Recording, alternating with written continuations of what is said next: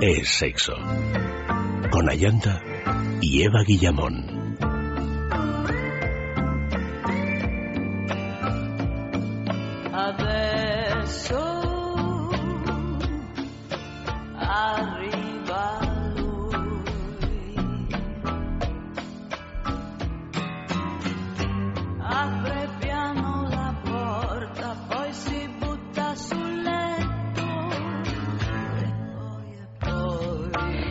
Queremos ser madres, pero también mujeres. Estamos hartas de que nos etiqueten como progenitoras, teta o biberón, adictas o contrarias al método estivil, crianza con apego o todo lo contrario, no hay matices. Venimos a reivindicar que seguimos siendo mujeres y no somos perfectas, ni superwomans, y que además no nos conviene nada tener superpoderes. Empezamos así fuertecito, ¿verdad, Eva? Buenas noches. Muy buenas noches. Sí, la verdad que sí. Una, una noche dedicada a la, maternidad. que es otra faceta de, de, la sexualidad que aquí tratamos en este en este programa y, y, bueno pues nos ha llamado mucho la atención este blog que ha salido hace algunos meses que se llama malasmadres.com y o las malas no eh, cómo se llama club de malas madres club de malas madres. Exactamente club de malasmadres.com y que eh, pues ha tenido un éxito arrollador en muy pocos meses. Impresionante estamos hablando pues eh, la cantidad de malas madres que hay por ahí es impresionante la cuenta de Twitter de, de, este club crece a razón de 100 seguidores diarios con ganas de contar sus penas cotidianas y que hablan desde la experiencia y las sabiduría, porque es un hecho demostrado que cuantos más hijos tienes, más mala madre te vuelves. ¿Qué quiere decir esto de mala madre? Quiere decir que es que una no da abasto no da abasto y que estas ansias de perfeccionismo en todo, que tenemos que estar monísimas,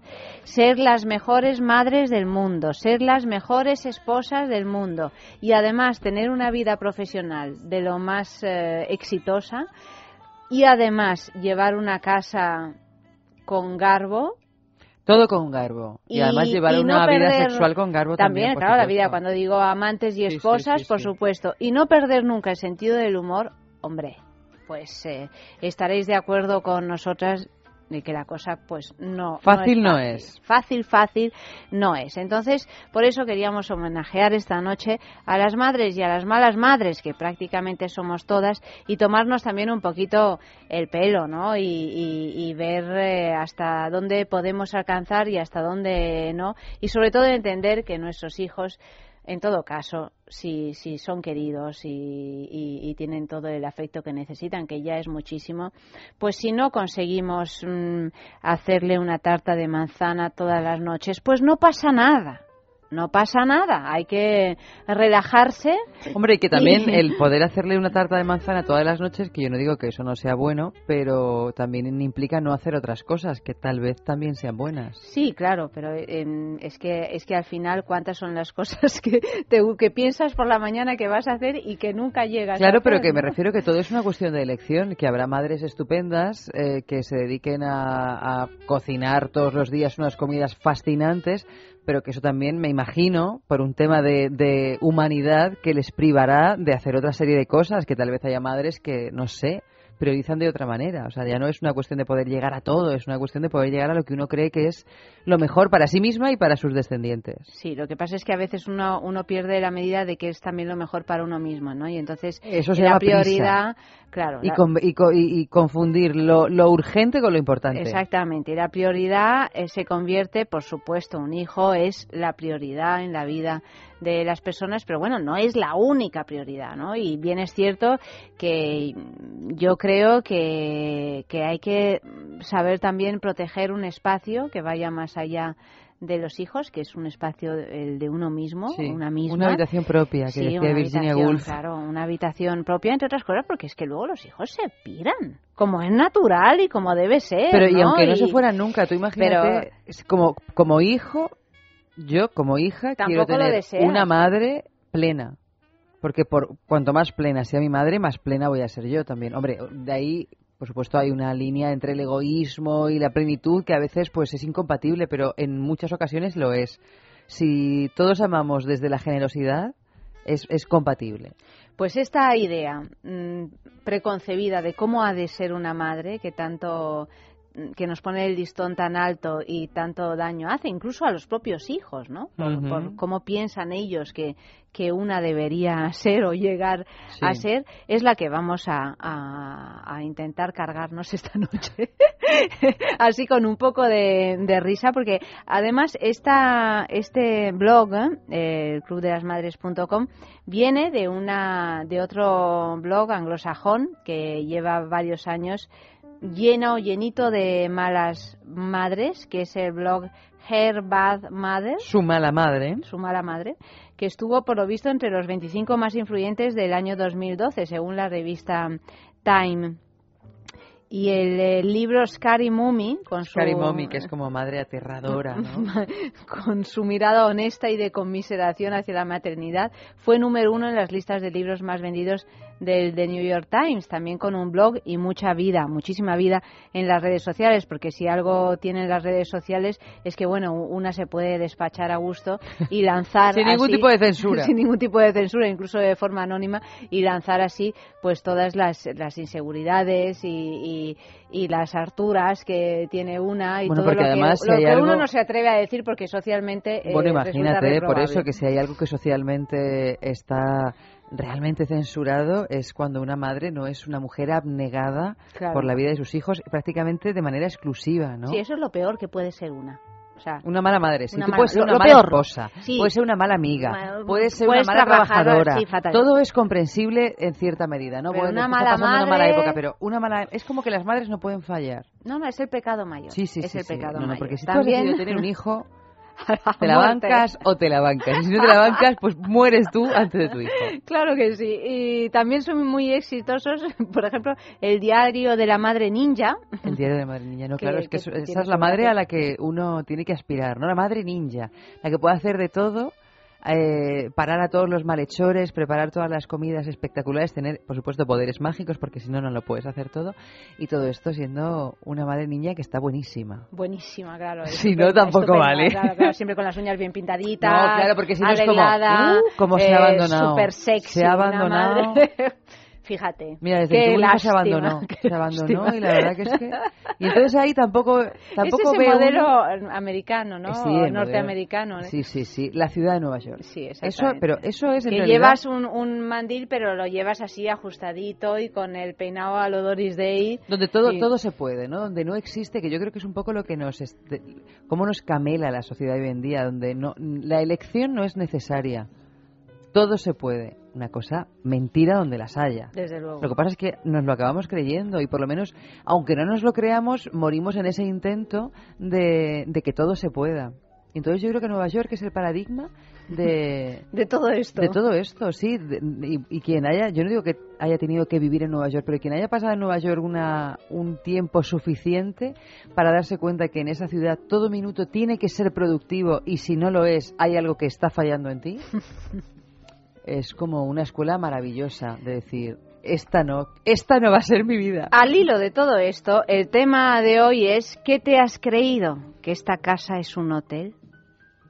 Eso, no hace falta explicar esta frase. porque además, ¿quién no hemos, ¿quiénes no hemos escuchado eso a lo largo de nuestra vida en varias ocasiones? Y cuando seas madre, dentro de unos años, Eva, lo, lo habré dicho ya varios. Lo, dirás y dirás, bueno, ¿cómo es posible que esté diciendo esto? Que es lo que le decía antes a Vicente. Esto que, esta, esta frase tan repugnante, ¿no? Es esta, repugnante. esta, esta, pues bueno, eh, el tono con el que se dice es repugnante, sobre todo. Bueno, y el contenido también, ¿no? Lo que pasa pero bueno, el contenido incluso yo puedo hasta llegar a entenderlo y me puede parecer hasta bien, pero cuando se dice esta frase es con ese tono de reprimenda, de, lo que pasa de resignación. te sacan de quicio te, sacan de quicio. Yo tenía una de, mi nonna que era toda, todavía peor, que te miraba así fijamente y te decía, tú has decidido matarme, ¿no? Esa eh, tenía una carga ya también ya de, de, Pero aquí ya estamos hablando del efecto sobre los hijos, de, de sentimiento de culpa así atroz, ¿no? De estoy matando a la persona que más quiero por mi comportamiento infame de hijo, ¿no?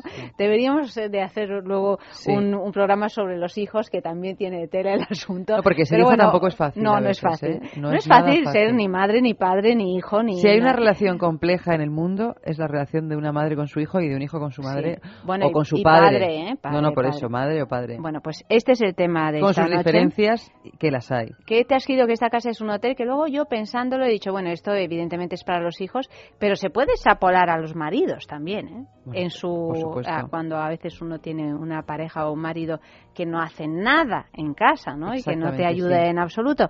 O sea que enviad vuestros mensajes en Twitter arroba es sexo radio, en el correo electrónico sexo arroba es radio punto fm y en el Facebook es sexo porque además eh, eh, ya sabéis que hay un premio maravilloso que es un fin de semana en el balneario de la Ermida www.balneariolahermida.com os proponemos un fin de semana para dos personas con alojamiento, desayuno y circuito termal incluido en este balneario que está en los picos de Europa y que es una preciosidad de lugar y además con unas instalaciones que os van a encantar. Precisamente esta mañana hemos dado el premio y lo, lo decimos aquí al mejor mensaje de esta quincena porque es un premio que damos cada dos semanas y se lo hemos dado a María Antonia. María Antonia, yo no sé si estás escuchando porque he visto que ya has escrito algún mensaje con el tema del día. Te has llevado el premio, querida, ¿eh? O sea que felicidades. ¿Qué te has escrito? Que esta casa es un hotel y describiendo mensajes porque los vamos a ir leyendo hasta las 3 de la mañana y vamos ya con el primer sexo en la calle de esta noche, que la pregunta a propósito de las malas madres, vamos a escuchar qué nos han contestado todas esas malas madres, es ¿admites tener pensamientos de mala madre? Sexo en la calle. Sí, admito tener malos pensamientos, impuros y, atroces. en alguna ocasión. No siempre, claro. lo, lo llevo fatal. O sea, los tengo, pero luego me siento fatal conmigo misma. Sí, sí, perfectamente. O sea, yo creo que, bueno, tienes un hijo. Yo soy madre de nacimiento, pero hay veces que lo haría. Lo haría y saldría corriendo. Y además, vamos, o sea, creo que el remordimiento de ser madre y de intentar ser una mala madre, pues, bueno, pues sí, sí los tengo. Los tengo muchas veces y tengo que intentar no ejecutarlos, por lo tanto me voy al cine admito tener pensamientos de mala madre y obras de vez en cuando de mala madre. Ten en cuenta que tengo hijas de 19, 18 y un niño de 16 años. Entonces, eh, casi todas las mañanas, después de un viernes que llegan a las 7 o 8 de la mañana sin avisar, tengo pensamientos y ganas de tener actos de mala madre. Cuando no vienen a dormir a casa y no me han mandado un WhatsApp, por ejemplo, para decirme que se han ido a dormir a casa de su amiga, he tenido ganas de muchos malos actos, sobre todo, más que pensamientos. Pero dicho todo esto, creo que soy bastante buena madre. Sí, admito haber tenido pensamientos impuros de mala madre y más aún eh, actos impuros, porque he perseguido a mi hija con 13 años por la casa intentando pillarla para darle una buena torta, pero desafortunadamente no lo conseguí y casi me lesiono. bueno, esas cosas pasan. Sí, admito tener pensamientos de mala madre casi todos los días. Me encantaría irme corriendo en muchas situaciones y por ahí con mis amigas. Le echo mucho de menos a conciertos, a salir a tomar cañas y a pasármelo pipa. Pues claro, ¿y quién no? Yo a veces que saldría corriendo, está claro. No, pero bueno, pues te tienes que aguantar por responsabilidad, pero muchas veces eh, echas de menos ser más mujer y, y menos madre. Sí, sí, claro que lo admito. Yo intento ser buena madre, buena hija, buena todo, pero no lo consigo y encima me siento permanentemente culpable. Además tengo al lado un padre buenísimo. Así que llegados a este punto yo reivindico ser una mala madre y estar tan feliz y tan contenta y sobre todo dejar de ver películas de Disney y poderme ir a, ver películas de mayores, por fin. Soy Antonia, tengo 36 años y una peque de dos añitos. Sí, admito tener pensamientos impuros de mala madre, pero no me salen bien. Por ejemplo, digo, el sábado le voy a decir a mi suegra que estoy mala y que se quede todo el día con la niña. Nada, para estar en el sofá, ni mi maridito, ¿eh? Guarrear con la comida y ya está. Pero no soy capaz de hacerlo. Y lo peor fue un día que conseguí que los planetas se alineasen, me fui de marcha con mis amigas y estando en el pub con la cerveza en la mano, solo pensaba, ¿qué hago yo aquí en vez de estar en la cama con mi bebé? Fatal, ¿eh? Tengo que seguir limando mi lado mala madre. Creo que será bueno para mi salud mental.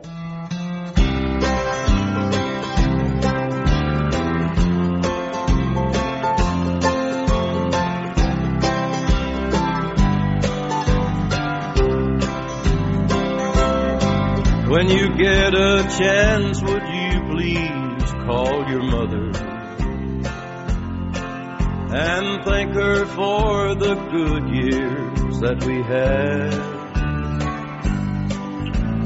Gently break the news that you don't love me and give my best regards to your good old dad. I always liked your family. We got along just splendidly, though your brother kinda rubbed me the wrong way. I remember that your eyes turned green when they crowned your sister county queen, but she couldn't hold a candle to your beauty any day. When you get a chance, would you please call your mother and thank her for the good years that we had? Gently break the news that you don't love me and give my best regards to your good old dad.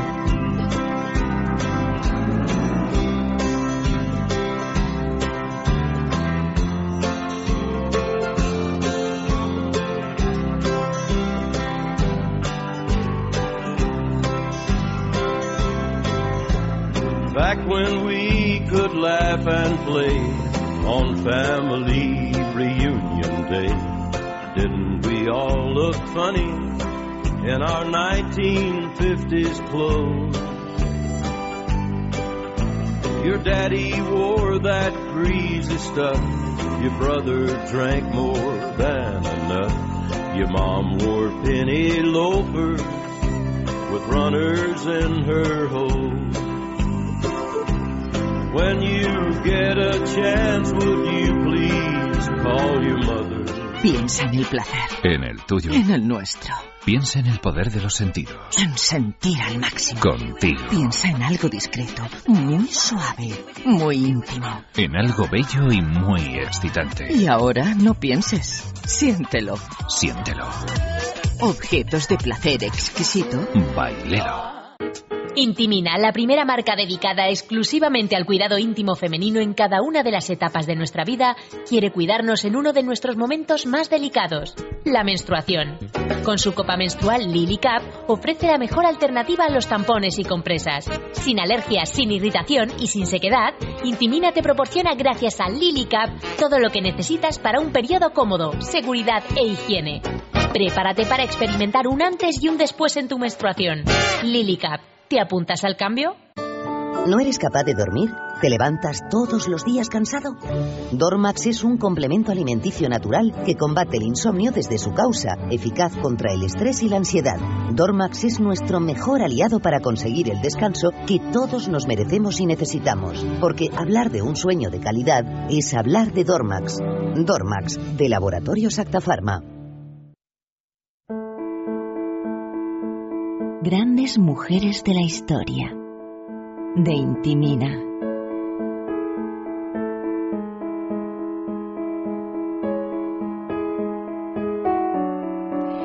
Y seguimos con las grandes mujeres en la historia. Tenemos nuestro personaje fantasma de esta noche. Eva no lo sabe. Ya lo podéis sí, imaginar. Y seguro que es dificilísimo. No, no es nada difícil esta noche. No, no, no es difícil. Podéis participar en el correo electrónico, en Facebook, en el Twitter, sexo arroba es radio punto fm, arroba es sexo radio y el Twitter es sexo. Y tenemos un premio de Intimina que además mañana en Es la Mañana de Federico sabremos quién se lleva el premio de la semana. Ya sabéis que participáis y entre todos los que acertáis por sorteo, pues se, uno de vosotros se lleva el premio. El, pre- el premio es eh, el eje- ejercitador de Kegel de Intimina, que es esa marca que se ocupa de los cuidados íntimos de la mujer, www.intimina.com, y sus productos se pueden encontrar en farmacia, en parafarmacia y en tiendas especializadas. O si no, participar en nuestro concurso. El ejercitador de Kegel es una maravilla pues para evitar esos problemas que a veces tenemos las mujeres de pérdida de orina que vienen un poco por la relajación de ese músculo del suelo pélvico que siempre decimos que es saludable y además eh, necesario tenerlo bien entrenado. Estos ejercitadores de, de Kegel pues hacen que lo tengamos bien, que nos podamos recuperar fácilmente después de un parto, incluso preparar para un parto y que podamos tener unas relaciones sexuales más satisfactorias. Dicho lo cual, pues eh, paso a leeros las pistas. Yo creo que hoy Eva, esta mujer, pues la va, la va a conocer perfectamente. O sea, que daros prisita porque ya sabéis que no nos deja ni respirar. Las vamos a ir colgando en Facebook y en cualquier caso yo las digo por aquí para aquellos que no, que no tengan un ordenador delante. Primera pista. Las experiencias que vivió junto a su madre en Indochina. Ya sabe quién es. Creo que sí. En Indochina, porque además ella nació. Lo por sabría hasta por yo, la parte. verdad. Lo sabría Sí. yo también, ¿eh? Lo ¿Digo las sabe. iniciales o no? Venga, va. ¿Con qué letrita empieza? Por para M. demostrar, para demostrar que lo El sabe. nombre de pila por M. Vale, pues ya está, no digas más. ¡Ay! Las experiencias que vivió junto a su madre en Indochina, donde residió hasta el año 1932, le inspiraron la novela con la que se dio a conocer en 1950, tras publicar varias novelas de escaso éxito. De hecho, es una mujer que la recordamos básicamente por una novela. Sí, la verdad que. Bastante sí, tiene-. Pero tiene. Bueno, Tiene y luego un ha tiene un relatos. Sí, sí, tiene un montón. Un montón de cosas. No es santo de mi devo- devoción. ¿eh? A mí No. me gusta la otra M. Hay otra M francesa Yo me acuerdo de que esa me parece frase mucho mejor. que, que una vez me dijiste que me hizo muchísima gracia. No voy a decir el nombre de pila, solo que te dijo creo que tu padre. De las M, solo la, la Yurcenar. La Yurcena, exactamente. bueno, creo que hay, que hay una diferencia. Pero bueno, bien Bueno, es hay cierto. una diferencia Ahí, muy sí. grande. A mí me gusta mucho más el personaje Sí, de claro. este, ella misma. Ella como persona, es muy interesante ella Sí, como sí. persona. De Y hecho, es lo que más interesa, carisma. es lo que más interesa de esa novela, que es autobiográfica. Claro, claro, claro. Yo no sé si en realidad tenía tanto carisma como aparece, Bueno, si ves como aparenta en sus fotos, pero Bueno, el caso, segunda pista. En París participó en la resistencia, por lo que fue deportada a Alemania. Tercera pista. Se casó en el año 1939 y tuvo un hijo que murió en 1942. Ese mismo año conoció a quien terminó siendo su amante y con el que tuvo otro hijo. Sexo arroba es radio fm, arroba es sexo radio o el Facebook es sexo. Murió de cáncer de garganta el 3 de marzo de 1996 y está enterrada en el cementerio de Montparnasse. Última pista, su último amante fue un estudiante de literatura 40 años más joven que ella, con el que mantuvo una relación durante 16 años. Él ejercía de todo, desde chofer a secretario, y era también el ancla a la que la escritora se amarraba debido a sus problemas graves con el alcohol. Dicho esto, hay una película muy muy conocida que se hizo muy muy famosa hace algunos años cuando se estrenó, hace ya yo creo que casi 20 años que se debió estrenar esa película, de la que vamos a escuchar un corte. Me dijo... Prefiero verte muerto que saber que estás con esa chica blanca. Tienes razón. Tienes razón porque yo voy a irme. Y porque no te quiero.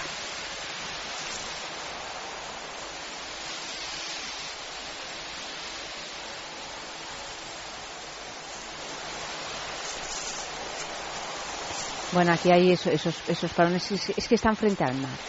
Están frente al mar, eh, ¿lo sabéis ya? Mira, es aquí. Aquí es donde mi madre, cuando yo era pequeña, quiso construir una presa para proteger sus tierras. Quería ser rica por nosotros. ¿Quién será? ¿Quién será? ¿Quién será? En Facebook lo han adivinado. mujer madre no fue. Madre no fue, no. Bueno, tuvo dos hijos, pero. bueno, es verdad. Sí, sí, sí, tuvo verdad, dos hijos y lo sí, acabamos sí, de leer sí, en sí, las sí, Por supuesto que fue madre. sí, claro que lo sí, que pasa es que fue una madre un poco sui generis, Yo me creo que es imagino. del club.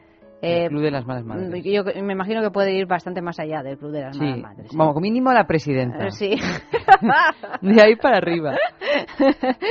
Bueno, ¿tienes eh, alguna contestación en Facebook? Aquí en el correo electrónico, por ejemplo, lo ha descubierto Oblongo. Buenas noches, Oblongo. Lo ha descubierto Isaac.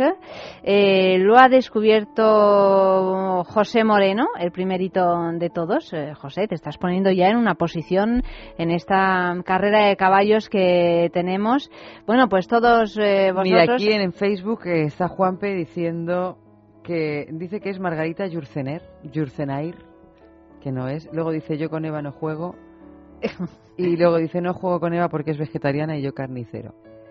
Eh, Juanpe, pues muchísimas a lo gracias. mejor si fuera Juanpe nos ha escrito una carta maravillosa eh, que le ha enviado a nuestro correo del programa y no me ha dado tiempo a contestarte, Juanpe, pero te voy a contestar. ¿eh? Muchísimas gracias, me ha encantado leerla. Me ha animado, fíjate, me ha animado. O sea que, que mil gracias y ha sido un placer tenerte aquí el otro día en el programa. No es Marguerite Yourcenar, Marguerite es la otra M, la que más nos gusta como escritora y como bien dice Karina en Twitter es Marguerite Duras. Efectivamente, pues eh, el personaje de esta noche es Marguerite Du- Duras. Todos vosotros, todos los que he nombrado y más participáis en el sorteo del producto de Intimina. Y seguimos con nuestro noticiero ardiente. El control de las enfermedades sexuales ha empeorado con la crisis. En los últimos años se ha producido un leve aumento de todas y cada una de las enfermedades sexuales. Sin embargo, las enfermedades de transmisión sexual se llevan la palma. Tanto es así que, según datos de la Organización Mundial de la Salud, cada año se infectan 448 millones de personas en todo el mundo, sobre todo de cuatro enfermedades sexuales, que son curables, por suerte. Clamidia, sífilis, gonorrea y tricomoniasis.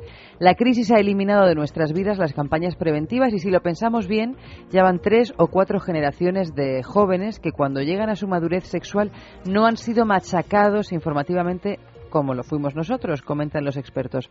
Por otro lado, también exponen estos expertos cómo ha habido una relajación general con respecto al tema de las enfermedades de transmisión sexual. Según parece, la sociedad de países eh, desarrollados está asimilando cada vez más la idea de que el SIDA, por ejemplo, es una enfermedad crónica pero no mortal. Que los avances en tratamientos permitan este extremo no significa que haya que bajar la guardia, por supuesto. Detenida una familia por retener a la novia de su hijo durante una semana. El intendente jefe de los Mossos de Escuadra, Ramón de San Eufrasio, ha explicado en declaraciones a los medios que un chico de 27 años retuvo a su novia en una habitación de un metro y medio por dos metros de capacidad y mandaba mensajes a los padres de la víctima haciéndose pasar por ella. El agresor accedió a dejarla ir a su casa a recoger algunas pertenencias y la amenazó con hacer daño a sus hermanos si no volvía. La víctima de 21 años pudo huir en una ocasión del domicilio del novio después de que su agresor olvidara cerrar la puerta con llave, pero resulta que la madre del novio vio salir a la chica y avisó a su hijo para que la volviera a retener. El detenido, al que los mozos de escuadra llevaban dos años siguiendo la pista y que acumula cuatro antecedentes por delitos de violencia de género sobre tres parejas anteriores y de todas ellas tiene órdenes de alejamiento vigentes, pasó a disposición judicial y ha ingresado en prisión, mientras que los padres han sido puestos en libertad con cargos. Quiero ser una Barbie. Blondie Bennett nació hace 38 años en California, en Estados Unidos, pero hubiera preferido llegar al mundo en una cajita de cartón y plástico. Y es que esta mujer tiene la ambición de convertirse en una muñeca Barbie, y no solo físicamente, sino también por su cerebro. En este proceso de transformación, la aspirante a muñeca se somete a sesiones de hipnosis con el fin de reducir su coeficiente intelectual. Claro que nadie midió previamente el que se le presupone al famoso juguete, así que Blondie Bennett seguro que desconoce cuándo dejar las citadas sesiones o si realmente hacían falta. Quiero ser la última Barbie, ha declarado esta señora al canal Barcroft TV, a lo que añadió, no me gusta el ser humano y lo natural me parece aburrido, me gustaría ser totalmente de plástico.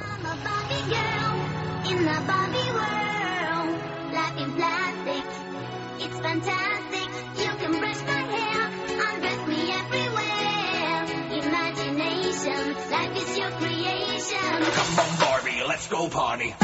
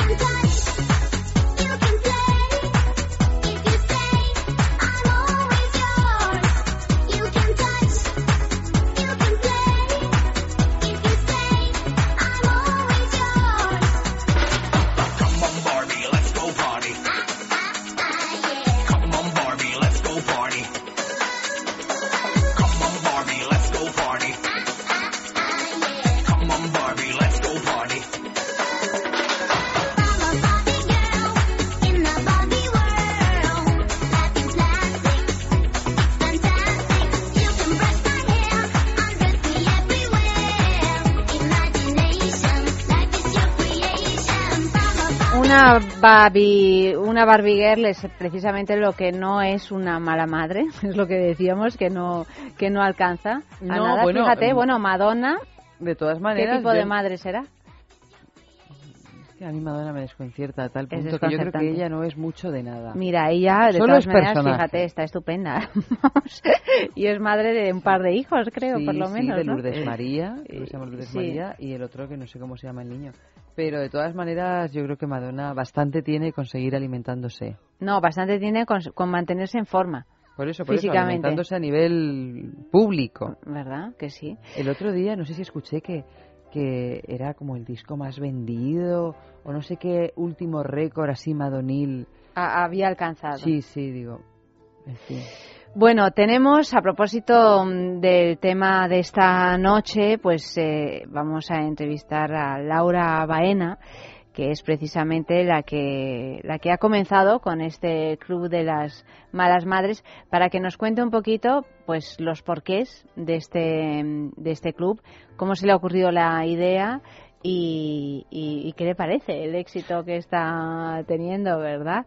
Laura, buenas noches. Hola, buenas noches, ¿qué tal? Estamos aquí hablando de ti y de vosotras en este programa dedicado a las malas madres y concretamente a lasmalasmadres.com. Y bueno, me, me ha generado mucha curiosidad porque de pronto me he sentido yo también eh, partícipe de esto de ser una mala madre, entre comillas. y, y- y quería saber un poco cómo había surgido la idea de, de esta página y, y todo. Vale, pues te cuento un poco. Bueno, hace dos años que empecé con un blog cuando me quedé embarazada eh, que se llama La Niña Sin Nombre, que sigo también teniéndolo activo. Y realmente era un- una manera para mí terapéutica de contar un poco mis experiencias de la maternidad desde un punto de vista con sentido del humor y, y rompiendo, desmitificando un poco la maternidad porque de repente eres madre y te das cuenta de que todo no es tan bonito, tan fácil como, como cuentan, ¿no? Y entonces ahí tenía una sección que se llamaba Diario de Mala Madre y cada vez pues tenía, la verdad que tenía bastante respuesta, la gente estaba como, se sentía muy identificada con el concepto mala madre y poco a poco fue teniendo personalidad propia, entonces hace cuatro meses pues decidí crear, pasa- convertirlo en crear un club de malas madres, ¿no? Porque me había dado cuenta que las preocupaciones y las cosas que me pasaban a mí también le pasaban a muchas más. Entonces creé en redes sociales el Club de Malas Madres, que, bueno, la web es clubdemalasmadres.com y, y en redes sociales Malas Madres. Y entonces ahí un poco el objetivo primero era crear un poco un diálogo, ¿no? De, con las madres, de decir, ¿cuál es tu mérito de mala madre? ¿Por qué te canonizarían como mala madre? Y entonces la gente de manera divertida pues me contaba sus anécdotas diarias, sus fallos, sus errores para reírnos un poco y sacarle un poco de contexto. Y, y, y- realmente hay, do- hay- aquí hay como dos cosas, ¿no? Por un lado es una parte de ese desahogo, de compartir las anécdotas diarias, todo lo que nos ocurre desde ese punto de, las, de humor y de autocrítica. Y luego, por otro lado, hay el propio nombre Malas Madres, lo que viene a decir es, oye, que no soy tan que no soy mala madre, ¿no? Es un poco una crítica, tiene un trasfondo de crítica social a decir, de repente eres madre y te das cuenta de que a todos los papeles y roles que tienes en tu vida de esposa, mujer, eh, profesional, creativa en mi caso, se une también otro nuevo rol que hace que se desequilibre todo y te das cuenta que no llegas a, a todo lo que la sociedad te impone o a lo que tú creías que podías llegar cuando eras madre. Entonces un poco es eso, ¿no? De por un lado es la parte esa de humor y pasarlo bien y por otro lado la parte crítica.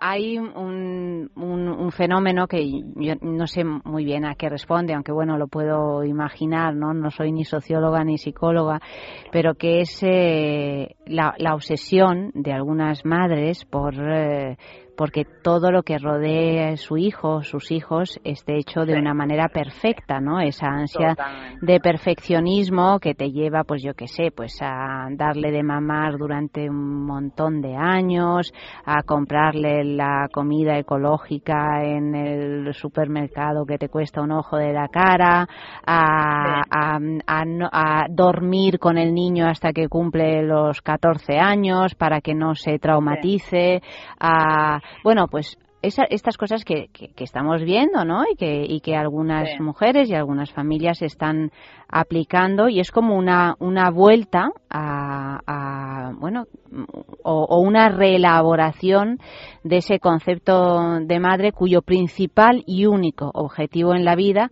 es la maternidad. Y es extraño y curioso en un momento además en el que las mujeres pues eh, estamos pues ya en el en mercado laboral casi casi de un modo igualitario, ¿no? En relación a, a los hombres y también pues eh, no tenemos por qué perder nuestros intereses y nuestra realización personal por la maternidad, ¿no? Entonces, eh, mm, mm, no sé si este blog tuyo Sí, y que sí. compartes con tantas madres también viene un poco pues de, de sacarle punta a esta historia e ironizar también con este exceso, ¿no? En ocasiones para nosotros el punto clave es la ironía y el sentido del humor, ¿no? Y entonces aquí hay dos cosas, es decir, por un lado estamos en una sociedad que, nos, que es muy joven a nivel profesional y laboral, como tú dices, con lo cual el modelo aprendido que tenemos de nuestra educación y los valores de la madre tradicional que está establecido en la sociedad española, ¿no?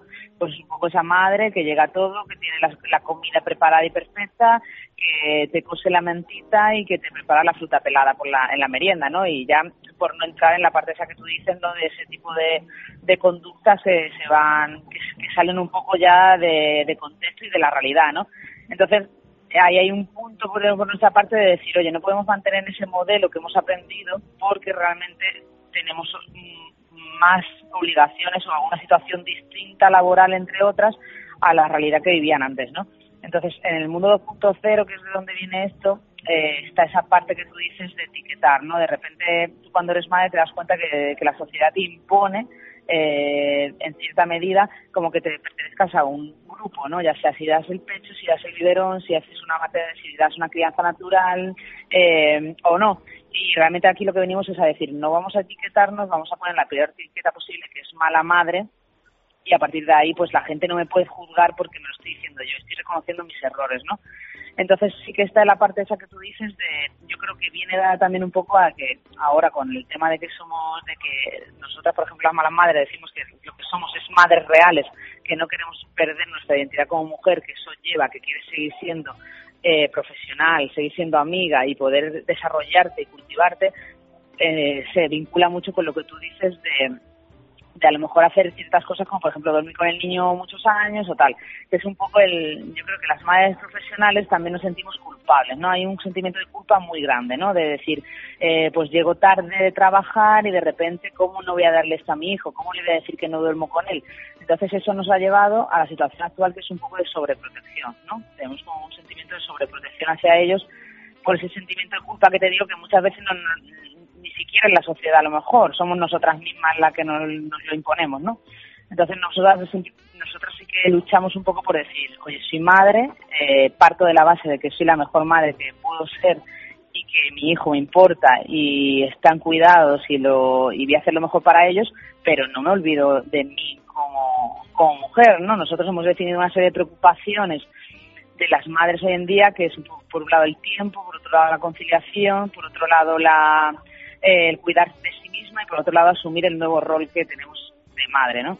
Entonces, dentro de la conciliación no es ya la parte de conciliar en la vida laboral y familiar, ¿no? Que de eso se ha hablado mucho y es bastante más complejo y nosotros sí que ponemos nuestro granito de arena, pero es conciliar también con tu espacio propio, ¿no? De repente, mm, como llegando tarde o si te has ido o si has tenido una reunión o tal, vas a llegar a casa y vas a decir, no es que voy al gimnasio o voy a leer un libro o voy a salir con mis amigas, ¿no?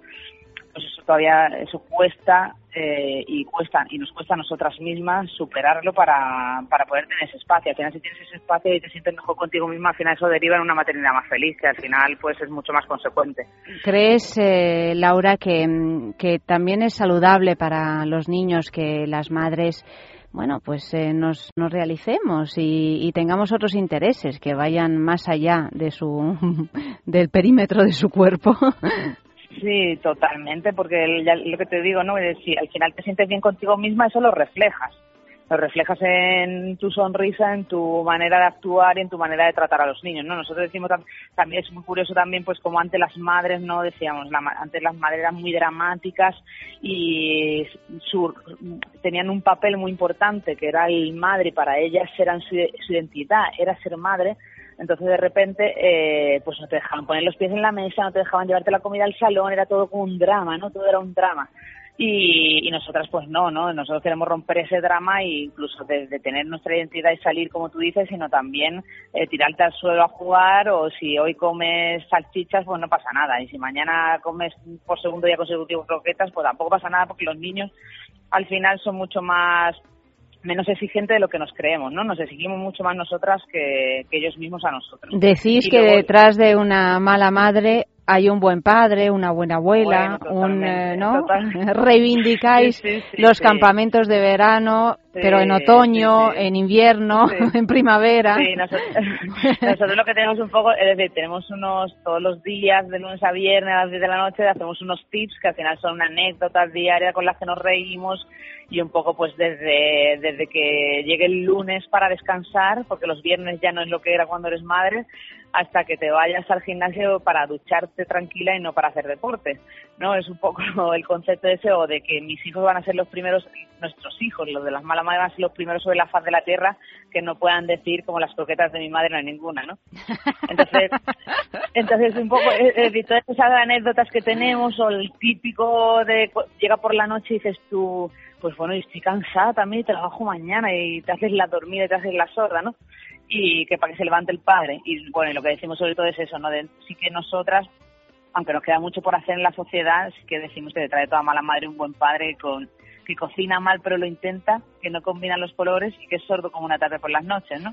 Pero que está ahí, está ahí y nos ayuda y nos deja y nos y es el que realmente está apoyando para que nos podamos realizar. Hay gente que no tiene un buen padre, que de repente tiene una buena abuela o tiene un buen tío, cada uno tiene como Cada uno encuentra el apoyo. equilibrio, ¿no? Exacto. Donde puede. Exacto. Exacto. Y la, la buena abuela siempre lo critican todo, pero con amor.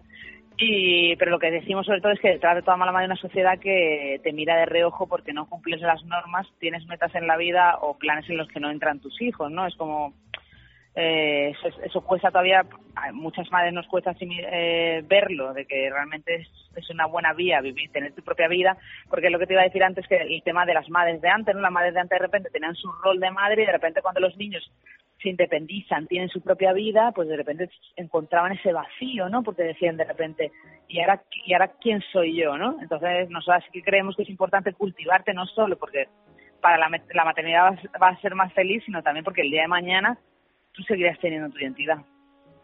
Porque los hijos se van de casa y se hacen mayores.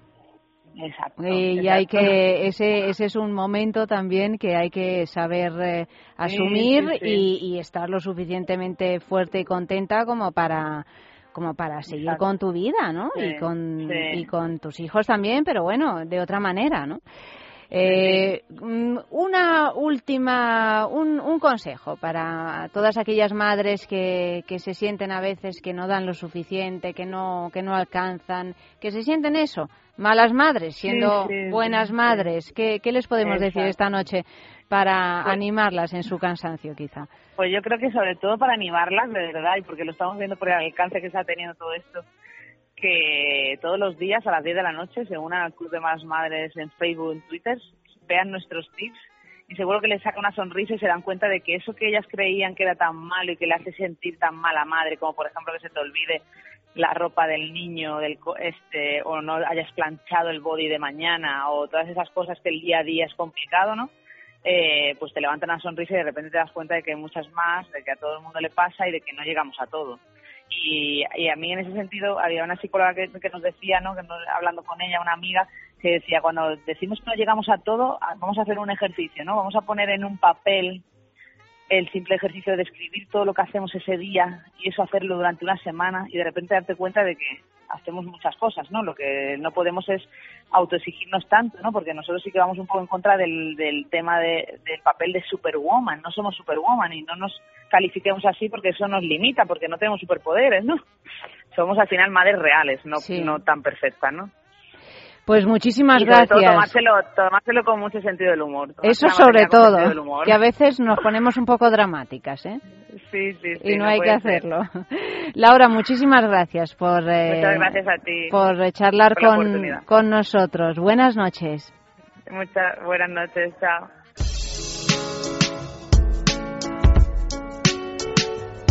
Oh, yeah. She was so young with such innocent eyes. She always dreamt of a fairy tale life and all the things that your money can't buy. And she thought that he was a wonderful guy. And suddenly things seemed to change. It was the moment she took on his name. He took his anger out on her face. She kept all of her pain locked away. Oh, mother, be stronger for all of the tears you have shed.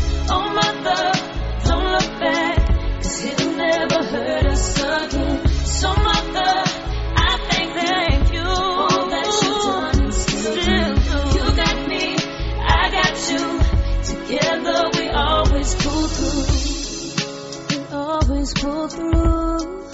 We always pull through. Oh, mother, oh, mother, oh, mother. It was the day that he turned on the kiss that she knew she just had to leave him. So many voices inside of her head. Es sexo. Es radio. Piensa en el placer. En el tuyo. En el nuestro. Piensa en el poder de los sentidos. En sentir al máximo. Contigo. Piensa en algo discreto, muy suave, muy íntimo. En algo bello y muy excitante. Y ahora no pienses. Siéntelo. Siéntelo. Objetos de placer exquisito. Bailelo. Intimina, la primera marca dedicada exclusivamente al cuidado íntimo femenino en cada una de las etapas de nuestra vida, quiere cuidarnos en uno de nuestros momentos más delicados, la menstruación. Con su copa menstrual Lily Cap ofrece la mejor alternativa a los tampones y compresas. Sin alergias, sin irritación y sin sequedad, Intimina te proporciona gracias a Lily Cap todo lo que necesitas para un periodo cómodo, seguridad e higiene. Prepárate para experimentar un antes y un después en tu menstruación. Lily Cap. ¿Te apuntas al cambio?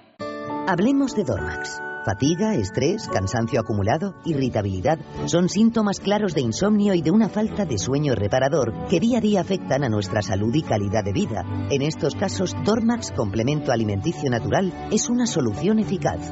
Dormax nos ayuda a neutralizar las causas que nos impiden dormir, asegurándonos un descanso de calidad y verdaderamente reparador. Dormax, de Laboratorios Actafarma.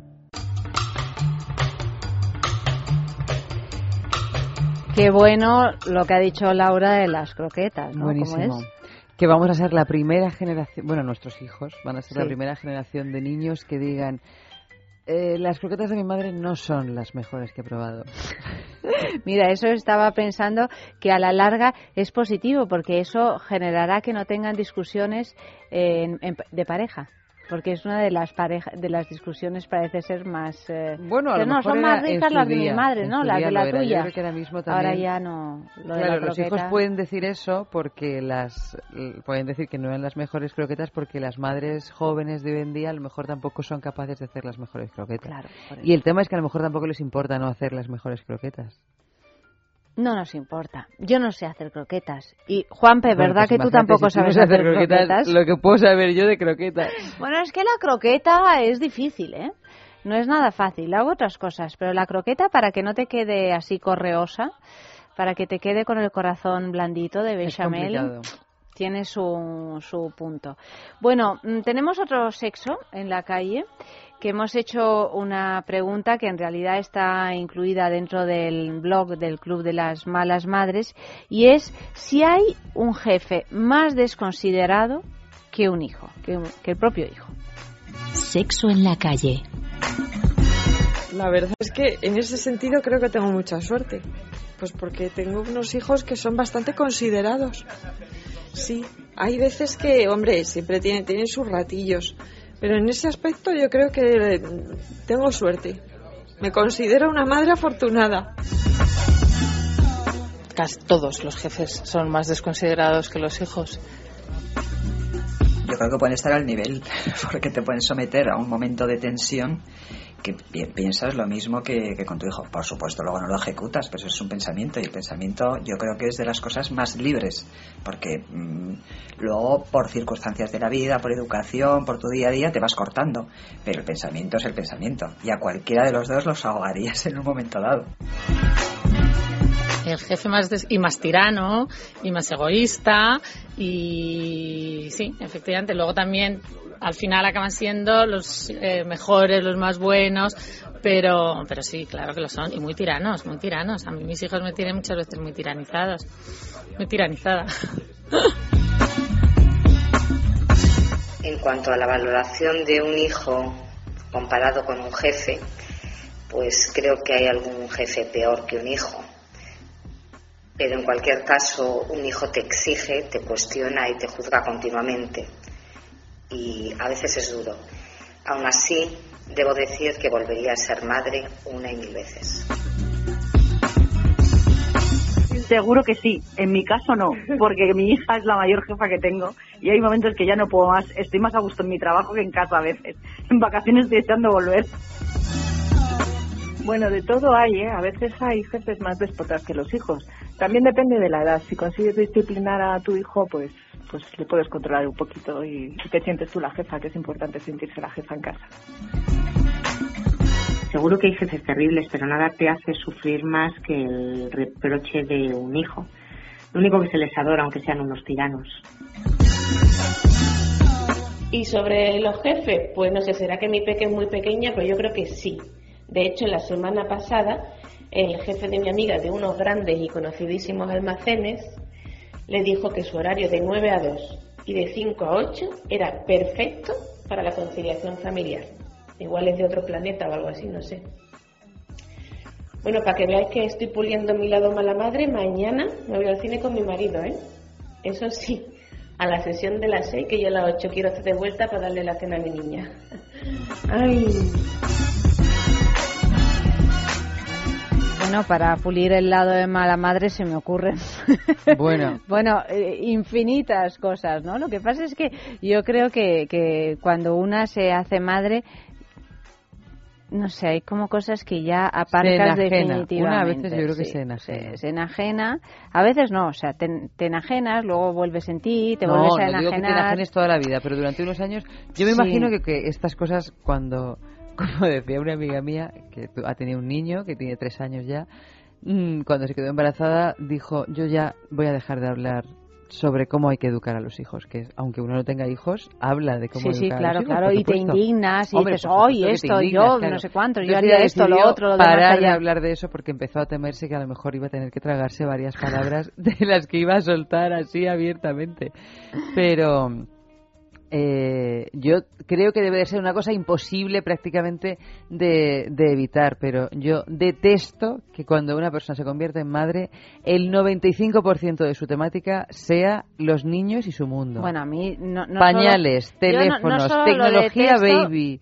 Bueno, a mí me da vergüenza. Insoportable. Me produce vergüenza ajena hasta el punto que en, en mi caso siempre lo, lo he intentado evitar, Hay pero pero conscientemente hay que hay que esforzarse porque uno entiende que bueno que a lo mejor te pasas todo el día entre pañales cuando son pequeños o entre historias cuando no son tan pequeños, porque es que al final pues estamos hablando de unos 20 años de tu vida con un hijo y otros 20 años de tu vida con otro hijo y así suma y sigue, ¿no? O sea, de toda tu vida quizá, ¿no? Por pero hay que hacer un sobreesfuerzo. pero hay que hacer un sobreesfuerzo porque realmente porque casi todas caen en lo mismo.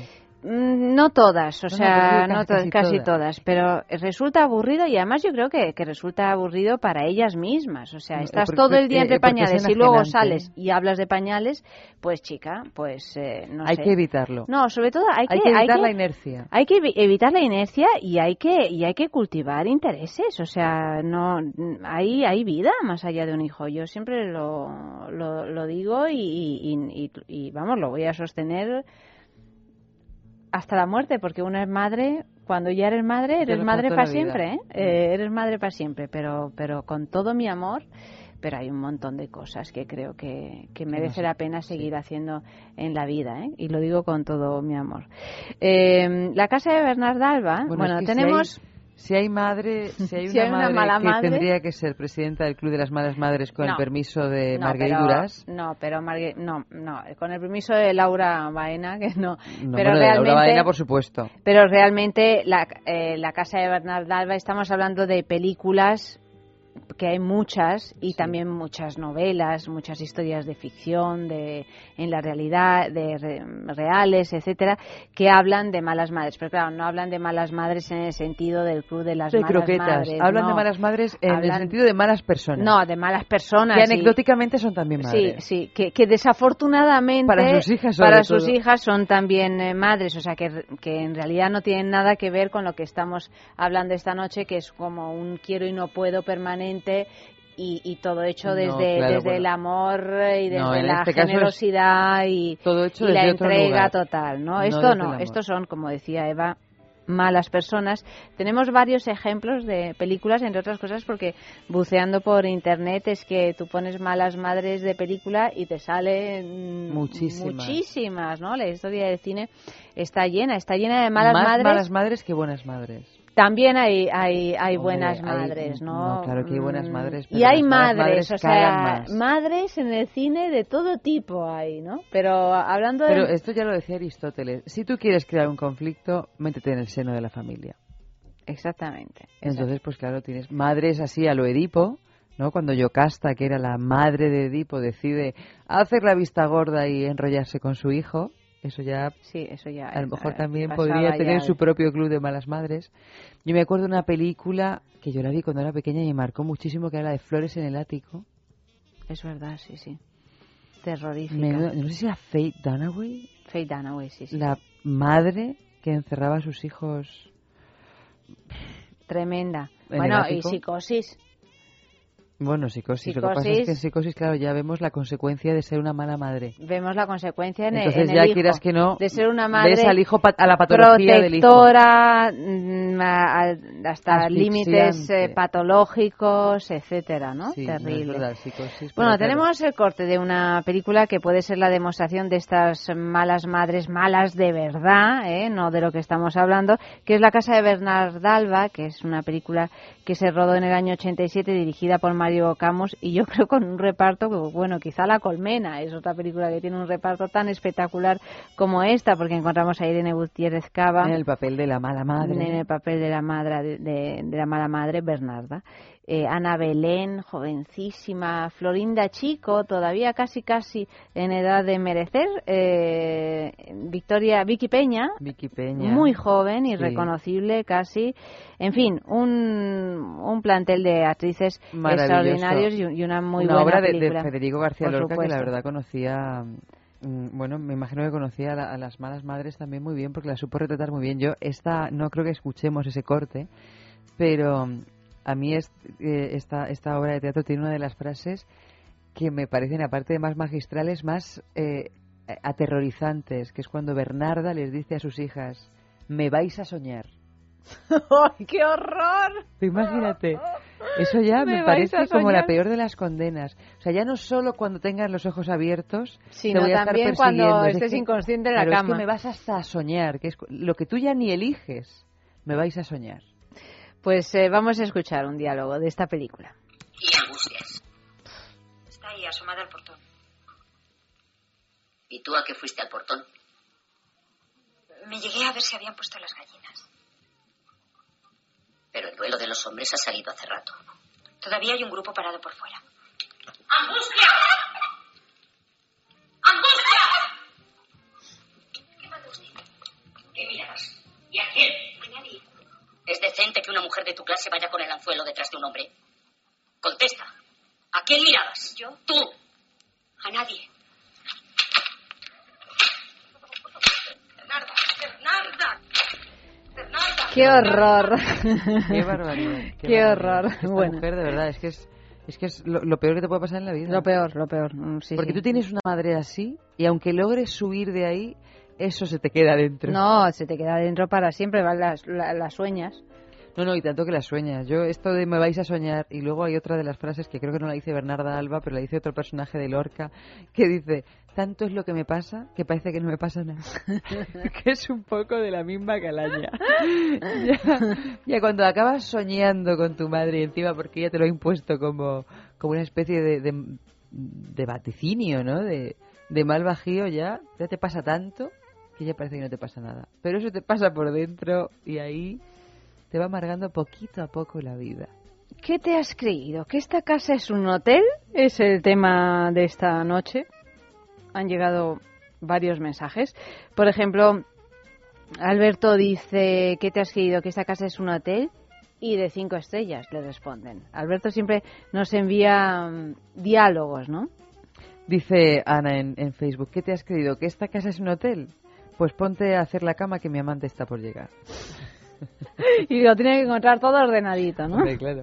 ¿Qué te has creído? ¿Que esta casa es un hotel y mi corazón una puerta abierta? Cani dice, coge ahora mismo la escoba y ponte a barrer, que esto no es ningún hotel.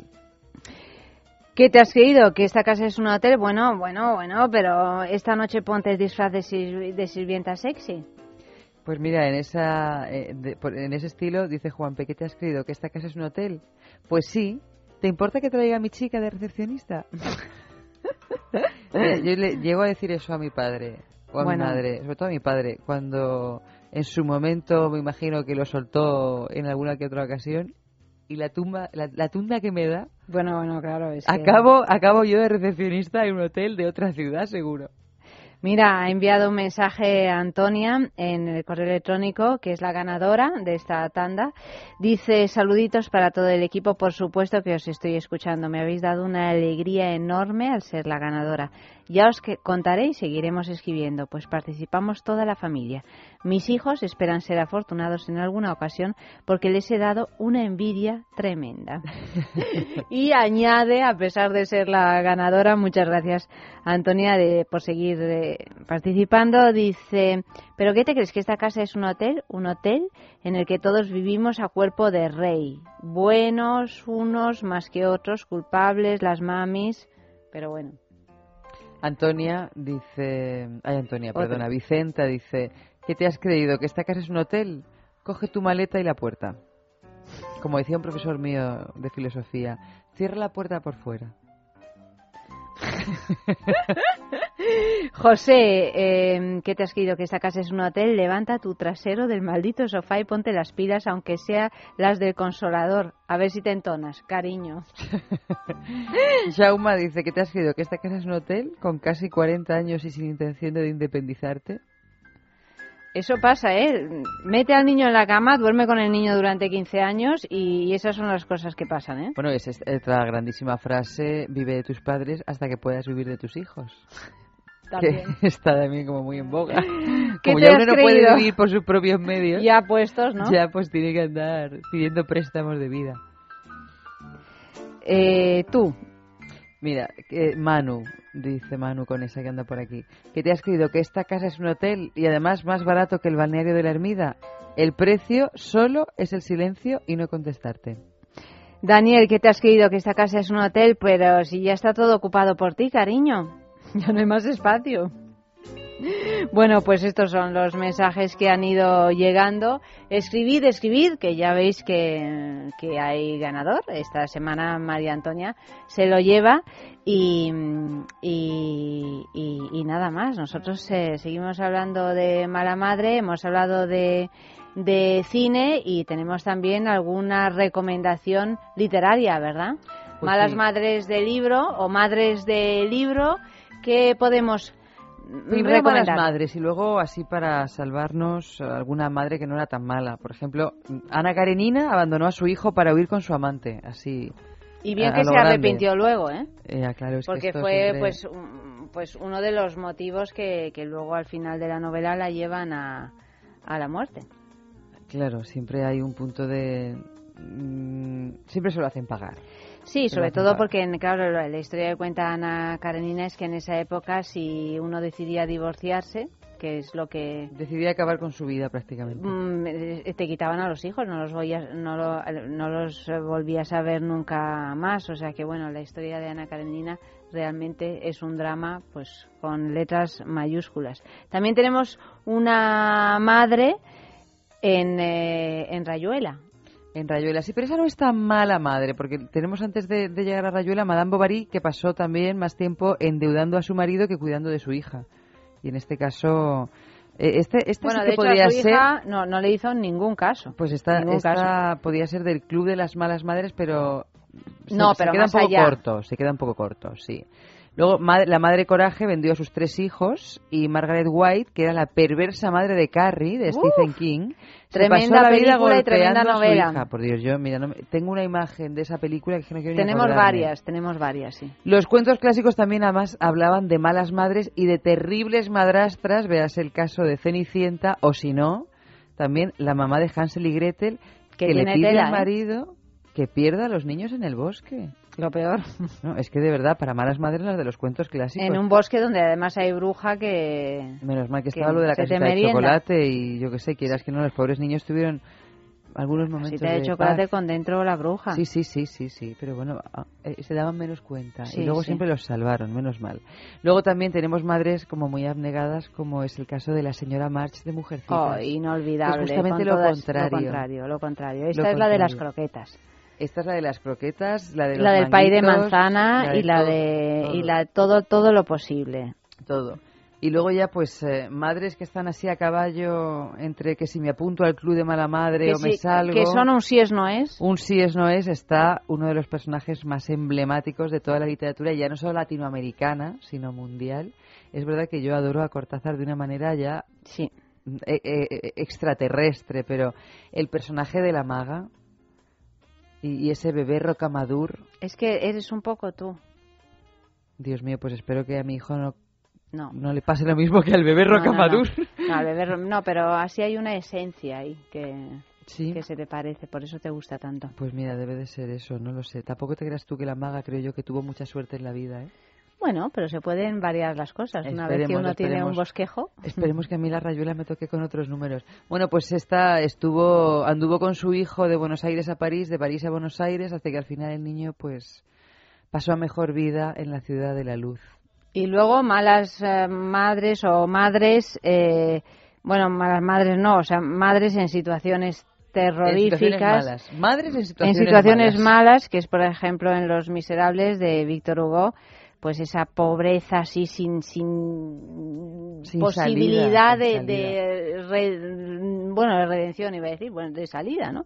Eh, que era la madre de, de, de Fantine, ¿no? Eh, Sí, bueno, no, la propia La Fantine, ¿no? Que no se podía hacer cargo de su hija, así que no tuvo más remedio que enviar a su hija, que se llamaba Cosette, a casa de una familia que supuestamente la iba a cuidar mientras ella iba a trabajar de noche y de día para poder enviarle dinero y poder conseguir eh, que ¿Cuántas a la madres, niña. cuántas madres hay ahora en esta situación? Ahora mismo, ¿no? Madres que están trabajando aquí en España y que dejan a sus niños chiquitos y les ven después de varios años, ¿no? Eh, eso eh, no hay que no hay que olvidar lo que esfuerzo y que y que No, tragedia a pesar claro de que, que sí. tengan la oportunidad de mantener a sus que a veces familias. ¿no? una es mala madre vocacionalmente porque dice yo también cuento y con toda la razón del mundo y a veces es que no puede ser Es otra que no- cosa no porque puede ser te han manera. tocado unas cartas un tanto agrias. Hasta aquí hemos llegado con este programa dedicado a las madres extraordinarias, como siempre, en cualquiera de sus eh, expresiones. eh, buenas, malas, regulares, madres, al fin y al cabo, y por lo tanto importantes, muy, muy importantes. En fin, eh, seguimos un poquito de música y seguimos con la sextulia, que, que bueno, sigo con la sextulia porque Eva Yo es esta pillado el semana, vicio. Eva esta semana ha pillado el vicio. He pillado el vicio, pero ¿por qué? Porque tengo que leerme la mente de Lady Chatterley. Exactamente, ya Es verás. que me ha regalado, me ha ¿Lo regalado has empezado? No, madre. una- no, madre, una que no padre. No, madre. Eso me decía mucho mi madre. ¿Has hecho esto? No, padre. Por eso he dicho no, madre, porque en mi casa también se decía. Seguimos, señores. Madre, en el mundo hay una sola. Como tú ninguna. Sentimientos de la cuna. No entiendo por qué lloras. Madre, en el mundo hay una sola.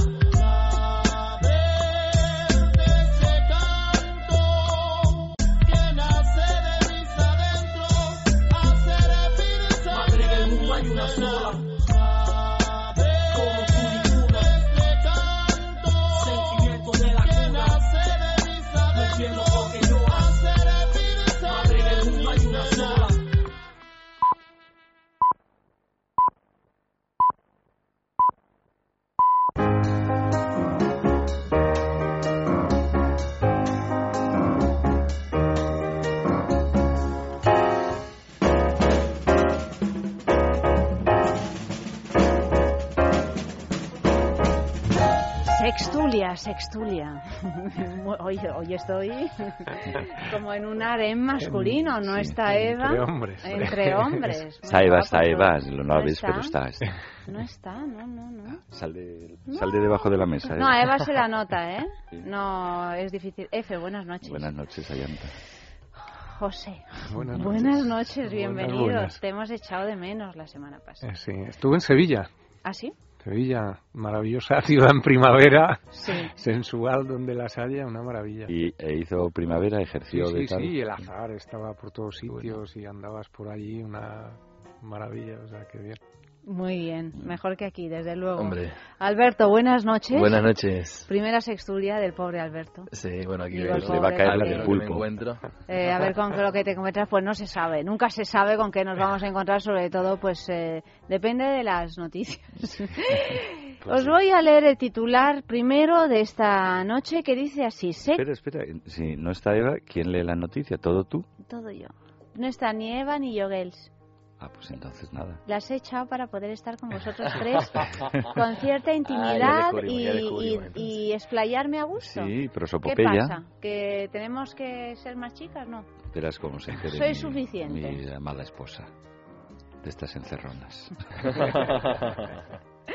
¿Puedo leer ya el titular, F, o no? Dale. Venga, va. Dice así, sexo en coche sin final feliz. Esto seguro que es una burrada que ha encontrado Eva por ahí. Dice así, eran las 8 de la mañana cuando un coche circulaba zigzagueando por la ciudad argentina de Córdoba. Inicialmente los testigos creyeron que se trataba de un borracho al volante, pero cuando lo tuvieron más cerca comprobaron que se trataba de un joven que tenía sobre él a una mujer sentada encima de él, de espaldas al volante. Luego no le estaba enseñando a conducir. Parecía obvio. Todos hemos visualizado cuál es la postura, ¿no? La posición. El resultado se lo pueden imaginar. El auto terminó empotrado contra una rotonda. El impacto provocó la explosión de una rueda, así como también afectó a su parachoques, porque ya se sabe aquello de si bebes no conduzcas, pero algunos deberían haberles explicado que tampoco se conduce y se practica sexo a la vez. Esta es una noticia que se ha publicado así, tal cual, ¿eh? Nosotros no, no hemos cambiado nada y esto es lo que esto es lo que ha pasado. Porque mira que tener sexo en el coche puede ser algo, no digo habitual, pero bueno, que Sí, no, sí habitual, muy normal, ¿no? ¿no? Muy, normal sí, en sí. realidad. Pero claro, tener sexo conduciendo, esto ya. Sí, esto es otra cosa, ¿no? El coche en movimiento y, y tenerlo, sobre todo si vas conduciendo, o uno de los dos va conduciendo. O sea, si conduce Aquí se otra iba persona... zigzagueando, no se sabe muy bien quién Sí. iba. Era la espalda de ella que iba moviendo el volante, el volante quizá, ¿no? Es que, Porque- es que no dejo de imaginarme cuál sería el, el atestado policial, ¿no? ¿Qué pondría en el atestado? Me encantaría leer el atestado policial, ¿no? Cómo te- El informe, cómo lo describen. cómo Informe, el Claro, hecho. yo me imagino a la pareja de Policía Nacional o Guardia Civil que llega y tienen que describir lo que ha Esto será en ocurrido. Argentina, ¿no? ¿Eh? Esto era en, en Argentina, Córdoba. Sí. Correspondiente. Y que, que debe de poner en ese informe. ¿no? Furioso. Sí, porque ellos- como que la policía en estos casos siempre trata de ponerlo en, en un lenguaje policial, pero es que este tipo de cosas, bueno, pues que ella estaba encima de él, ¿no? Sea, tío, teniendo no un em, contacto, no, un, un coito, ¿no? O sea, no sé Si ha habido contacto, redactar. es penalti. Es penalti. Pensaba que era es penal. Es penalti el nuevo programa de radio, sí. Eh, Tuyo. No, no, el mío. No, el tuyo es, es para, siempre. No, hombre, el sexo en coches en movimiento es algo que se practica. El coito ya es menos habitual, pero felaciones, etcétera, son bastante... Vamos, están consideradas... eh, bueno, felaciones, de- claro, deporte sobre todo. nacional, Deporte prácticamente nacional, o sea, práctica corriente. De hecho, en No, los no, atascos de la M30 por la mañana en Madrid, pues Los tú, atascos, por tú ves que son- suele no- haber no solo hay que coches en asoma- movimiento, ¿eh? asoma solo- por eso, no, bueno, pero están encendidos, que asoma solo una cabecita cuando en realidad son dos, así para, para como aprovechamiento del tiempo, ¿no? Pues Para no ponerse de mal humor y relajarse, pues mira, sí. Mira lo de atascos que, me, que he sufrido yo sin haber pensado en la solución. Bueno, como si es hacer Pero chas y mejor a tu ibas lado, solo. ¿no? A lo mejor ibas Mayormente. solo, claro. Y entonces Sí. te das cuenta de todo el tipo malgastado. ¿no? Totalmente. Además, además. Porque, claro, yo tengo un, eh, un conocido que se hizo no sé cuántos cursos de inglés, de esos por eh, en los atascos, precisamente. O sea, que aprovechaba los atascos realmente para estudiar algo eh, y le daba tiempo. O sea, le dio tiempo a... Yo una que es temporada, casi como sí. una segunda vida, dependiendo de dónde trabajes y de Yo dónde tuve una vivas, ¿no? temporada de atasco permanente. Tardaba o sea, en Madrid, hora punta, entrando por norte. Y, y mi trabajo estaba en el mismo sector de la ciudad. Ni siquiera tenía que cruzarla, ¿no? Pero tardaba en un recorrido que tardas 12, 14 minutos eh, sin tráfico, tardaba hora y media de reloj, con lo cual me lle- llegaba tertuliado ya. O sea, me había oído toda la franja horaria. Tal. Ahora no, desde que no padezco esos atascos, me dicen que si tal, que si cual, que si ha pasado. No me entero de nada, no me da tiempo. Ya no te da tiempo A de escucharlo. informes, ¿no? Claro, pero Yo duermes lo que más, sé aquí, quizá estés más las relajado. únicas noticias de las que me entero durante la semana son las de la sextulia. pues es todo un mundo a descubrir, ¿eh? Yo ya voy Eh, servido. Claro, eh, ¿para qué quieres más? ¿Para Estas son mucho más, más divertidas. Pero el, el- el sexo en coche ti- siempre tiene riesgo, ¿eh? O sea, el, el- no sé si recordáis el mundo según Garp, que le está haciendo Sí, ella una sí, apelación sí, a él, sí. y viene otro coche por detrás y, y le pega. Y, y él pierde el pene, claro, a, a- a raíz del, del accidente. De la tensión de la mandíbula. De la tensión de la mandíbula. Claro, sí. ¿Eso era de Bryce Echenique? No, ¿qué No, era? no, ¿Qué era? No, ¿Es ese mundo es según- es Eduardo Mendoza o No, no, no. es, hombre este es- es de un norteamericano. Ay, se me ha Eh, ido ahora... Bostoniano. Bueno, bueno, ahora lo, bus- que- lo buscamos. ¿Y cuál era el marciano este de Este es Gulp. Mendoza? Gulp. Claro. Ah, Sí, claro, claro, claro, claro, es claro. que este- claro, este es Garp. Sí, GARP, sí. el otro es GURP. Tom Sharp. Sí. No, no es Tom Sharp. Bueno, ahora Ah, lo bueno, buscamos. Sí, sí. Ahora lo buscamos. Lo vemos. Y entonces decías... Claro que perdió el, el pene por el que es la pesadilla. Realmente yo des- después de leer aquello cada vez que estaba en un coche pues me he acordado, ¿no? Estaba mirando el retrovisor Sí, sí, fíjate. de vez en cuando. Bueno, es que no poco deja de ser- ¿eh? Claro, no, Pero es que no deja de ser un momento de, de extrema fragilidad, en Sí, realidad. sí. Tienes todas las defensas Sí, bajas, ¿no? Mm, vendido, ¿no? Por eso, claro, Eh, Sobre todo en el pero momento del orgasmo total. bueno, Estás imagínate, vendido. pero sí. Si estás con el pie en el acelerador, a ver a cuánto te Imagínate. pone. Ah, pero, bueno, que un hasta accidente- cierto punto, ¿eh? yo creo que, o sea, a no ser que tengas unos orgasmos cósmicos, creo que ya pierdes completamente la coordinación motórica y tal. Pero si no es una cosa que creo que se puede controlar. En general, bueno, pero fíjate, un vehículo en movimiento es una bomba. Pero los, pero dicen que para que haya un accidente grave es suficiente con una distracción sé, de un segundo, y no es sé que lo curioso, Imagínate cualquier conductor O sea, sabe que sigue vivo por una cuestión de suerte y de probabilidad. Porque es cierto, o sea, miras un momento el dial de la radio, el no sé qué, el cuánto, o sea, Pues tú en me un- contarás que en un orgasmo no tienes uno o dos segundos de apagón total. Bueno. O, o 30 segundos. bueno, no sé, No sé, ¿eh? tú no conduces. No. Entonces todo te parece como... Bueno, me me parece... terrorífico. Sí, terrorífico, Pero ten en efectivamente. cuenta que el conductor ya con cierta experiencia Con cierta automatizado... experiencia en tener orgasmos al mismo tiempo que conduce, sí. ¿no? Que es el una cosa que te con cierta enseñan en la- experiencia ya empieza a en- en experimentar también con sexo en el coche. Sí. Y luego el, el- eh, automatiza muchos movimientos. Yo creo que es así. Eso a veces es el riesgo Sí, que se confunde, de- se confía al automatizar movimientos. Pero entonces hay muchísimas veces que dices, no ha pasado nada, pero realmente has perdido de vista. y de- En cambio, es- yo puedo entender perfectamente que si estás practicando sexo en un coche en movimiento, precisamente eh, refuerces tu concentración eh, hasta cierto punto en lo que está pasando en la carretera para compensar, porque ya sabes, Mm. no es una cosa como, bueno, los habrá que no hagan otra cosa que sexo en el que es- coche. que es recomendable, Pero- ¿no? Tener sí, sexo para ir más para ir más concentrado. para ir más Ese es el corolario. mientras Sí. Hombre, yo supongo que ahí está la aliciente, ¿no? El Está de aliciente, la sí. concentración mientras están practicando una felación, entonces ahí es donde se genera todo el morbo, ¿no? Sí. Y Ah, Yo sé que se es nos eso, oye ¿no? mucho en, en- en Parece las radios que- del coche, así que bueno, la idea está ahí. Bueno, a lo mejor, claro, todos los que están conduciendo, aburridamente conduciendo a las 2 de la mañana, dicen qué lástima, ¿eh? No, no tener esta posibilidad Pues estas ahora son mismo. horas en las que seguro que hay alguien conduciendo en Madrid ciudad ¿Qué está que está recibiendo sexo. ¿Hay alguien? ¿Hay alguien? ¿Hay alguien? Ahora, ahora mismo. que llame, que Sí, llame. sí, a dos. llamadas, me han dado un Twitter. Al mismo la- tiempo que estáis haciendo sexo y conduciendo, enviad un Twitter. ¿Eh? A ver si lo conseguís. Esto ya es una cosa de circo del sol. Salí del armario. Venga, todos, Vamos. todos. Pero Pero no seguro, seguro. ¿Eh? no del coche. No del coche, no del coche. Y muy probablemente que nos esté escuchando, además, o sea, que esté sintonizando esta radio.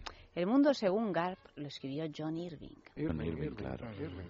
Ahí está. Pues Ahora, ahora es fácil decir, ah, lo sabía, pero no más que recordar cuando hablamos de coches y sexo de Crash. La película... Ah, sí, es tremenda, tremenda. Ahí está, ¿cómo se Es llama muy de? Cronenberg, es, muy sí. es muy inquietante esa película, es terrible.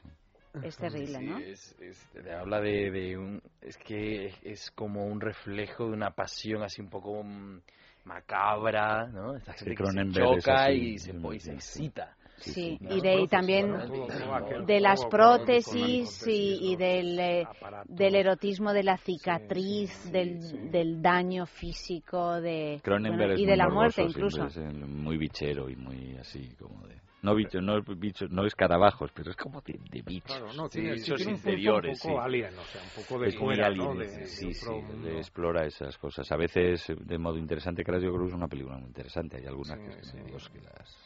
Es una película interesan- interesante, pero que ha envejecido, ¿eh? A mí No la he vuelto a ver. La volví a ver y no me no me produjo ese mismo interés que, que en su día, la verdad. O sea, que a veces, bueno, hay cosas que las ves. Bueno, yo unos también he envejecido después y creo que estando la estoy cada vez más interesante. Bueno, más actual. Eso pasa a los hombres, ¿no? A las mujeres menos. Pobrecitas. Pobrecitas, sí. Oye, eh, la, el lunes pasado. El lunes pasado me parece, no sé, o no sé, no sé si estabais vosotros, José, ¿no? No sé si estabas tú. Salió en la Sextulia una noticia que nos llamó especialmente la atención porque mm, publicaron, además lo publicaron en todos los periódicos o en muchos periódicos, pues eh, una noticia de un joven eh, así de 26 años o algo así, que se fue a la Galería degli Uffizi en Florencia y consiguió algo asombroso, porque consiguió desnudarse, quedarse completamente desnudo frente a la Venus de Botticelli y al tiempo que lanzaba pétalos de rosas, pues admirar este cuadro. Un acto poético. Eh, estuvimos eh, hablando de esta, de esta cuestión con mucho interés él, ¿no? Yo creo Yo que lo era leí, no español. lo con mucho interés y mucha y mucha risa y mucha admiración también porque no es nada fácil hacer esto y, y le tenemos aquí Adrián buenas noches Hola, buenas noches. bienvenido a El Sexo ¿Cómo Yo he, he de decir, Sí. muy bien, he de decir que en realidad es muy sencillo lo que yo he hecho. A ver, cuéntanos cómo lo has conseguido, porque en la galería de Uffizi está lleno de, está, está muy controlado todo. ¿Cómo has conseguido No. desnudarte sin que, Sí. sin- un desnudo integral, como sale en la foto del periódico, sin que te pillen antes? No, lo de sencillo me refería en el sentido de, de que la libertad que yo he expresado en ese acto está dentro de todas las personas. Eso es lo sencillo. Y ya en un plan operativo, lo que hice fue, pues, la mano que siempre me la pinto de color rojo, así que Sí. luego os explico por qué, me la, me la cubrí con un guante y luego fui directamente al entrar a Uffizi a la sala 10 y allí me desnudé ante Venus. Me quedé toda la ropa y me quedé en éxtasis. y los demás también, ¿no? Si es que se quedaron extasiados los que estaban Bueno, en la sala en ese quedaron- momento, o hubo un quedaron momento de desconcierto. Sí, sí, sí. Claro, eh, a ver, es un- una situación, yo entiendo que es un tanto extraña, para mí es de lo más normal. Eh, y la gente se apartó y, claro, observó un poco eso, desconcertada lo que estaba sucediendo. Y luego se te llevó la policía. Correcto. Luego se me llevó la policía, a los carabinieri vinieron a buscarme, pero fueron muy amables conmigo y me trataron muy bien. claro, no sabían si eras un ser peligroso o pacífico. Claro, no, no, ¿No? ellos ya- yo creo que rápidamente interpretaron que yo era un ser pacífico y poético, porque eh, yo no eh, ejercí ningún tipo de resistencia ni me mostré violento. Ujú. Sencillamente me, me vestí otra vez y me senté en un banco como un buen niño esperando a que viniera la policía. Porque, porque te, te, te, te cubrieron con unas sábanas, he leído. No, No. lo de la sábana estaba mal, Ah. además de que tengo no 25 sino 24 años. Ajá. Eh, me cubrieron con mi chaqueta, que la, Sí. me la quité, la tiré al suelo y luego me, me cubrieron con mi chaqueta. Eh, ¿Por qué has hecho esto, Adrià? ¿Cuál es, ¿En qué consiste este acto poético? Pues yo esto lo he hecho por un profundo amor a ese cuadro que yo descubrí cuando era pequeño y porque quería hacerlo. Tenía ganas de hacerlo y lo hice. Y creo que es un acto de amor, de pasión, que puede resultar inspirador o que a mí al menos me ha, me ha resultado muy inspirador y soy muy feliz tras haber, haciéndolo y después de haberlo hecho. Adrià, creo que esta mañana te has paseado por algunas eh, aulas de la universidad en Barcelona echando pienso a los alumnos, ¿no? Sí. ¿Por qué? Exacto. He visto unas imágenes mm, llamativas al respecto. Sí, Otro no, acto yo- poético. Bueno, esto ya, mm, bueno, sí, sí, también es poético, porque la poesía lo que hace es abrir conciencias y corazones. Y es, en mi- lo que he hecho esta mañana en la universidad también lo he hecho por eso. Lo que he hecho ha sido entrar a las a aulas de la Universidad Pompeu Fabra y de la Universidad de Barcelona y lanzar pienso diciéndoles a los alumnos que en esas aulas se les trata como gallinas. Y es una representación de lo que para mí es la educación en general en este país y en general en el mundo, que es que unos alumnos se sientan de manera reglada ¿no? y monótona, unos al lado del otro, y al- se- son alimentados con conceptos que no tienen tiempo a analizar y a degustar, sencillamente a tragar para luego vomitar en un examen. Anne, eh, la, la cara de asombro del, del profesor mientras echabas pienso a los alumnos es un auténtico poema, es un acto poético también. Es la, Sí, es un acto, eh, la expresión de ese profesor Bueno, absolutamente pero hay algunos asombrado. profesores que me han entendido, yo creo, Sí. Porque sus sonrisas han denotado que estaban entendiendo por qué yo hacía eso. Otros se han molestado un poco, pero bueno, el arte también molesta. Esa es la gracia del arte, si no es un banal. ¿Dónde podemos encontrar tus actos poéticos? Porque creo que, que bueno, que los haces a menudo, ¿no? Sí, sí. Los cuelgas en. YouTube. eh, Bueno, utilizo las redes sociales no como un- herramientas banales para decir, mira qué guay lo que estoy haciendo con mis amigos, sino para como herramientas para precisamente transformar, para, para im- impactar a la gente y mover sus conciencias y sus corazones. Y sí, utilizo YouTube, Facebook, Twitter, entonces estos sitios se me pueden encontrar buscando Adrián Pino Olivera o, o, o- o Chico Loco que se desnuda. o chico loco que se desnuda. Adrián, muchísimas gracias por eh, haber accedido a charlar con nosotros un ratito esta noche. Buenas y gracias noches. por poner la banda sonora de American Beauty que me encanta. Ah, pues aquí la tienes de fondo, efectivamente. Eso, eso. Pues Buenas noches. Gracias, adiós.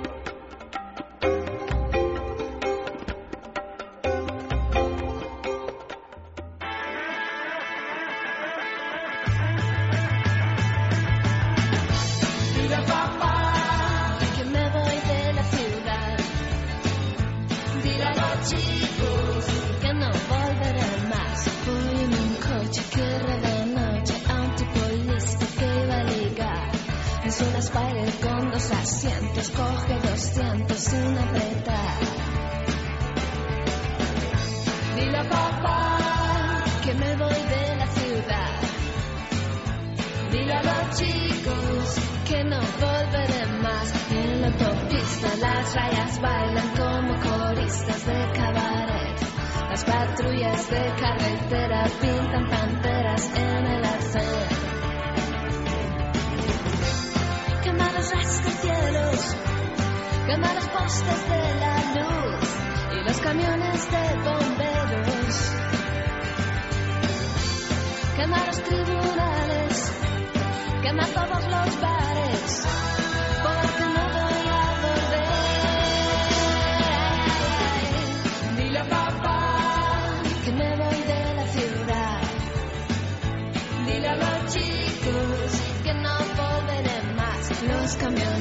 cuelgan sonrisas del parabrisas cuando me ven. Soy la princesa de la autopista y hasta los polis besan mis pies.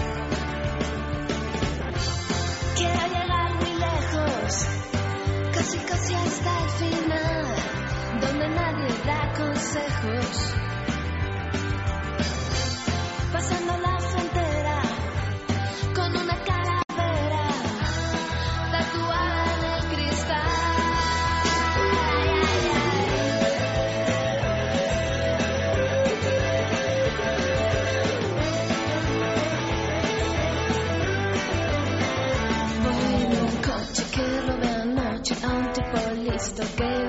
Ligar. Dije, mi amor, voy por cigarrillos y una vez dentro le metí gas. El muy cretino me tiró un beso por el espejo retrovisor. Ahora la luna pasa la noche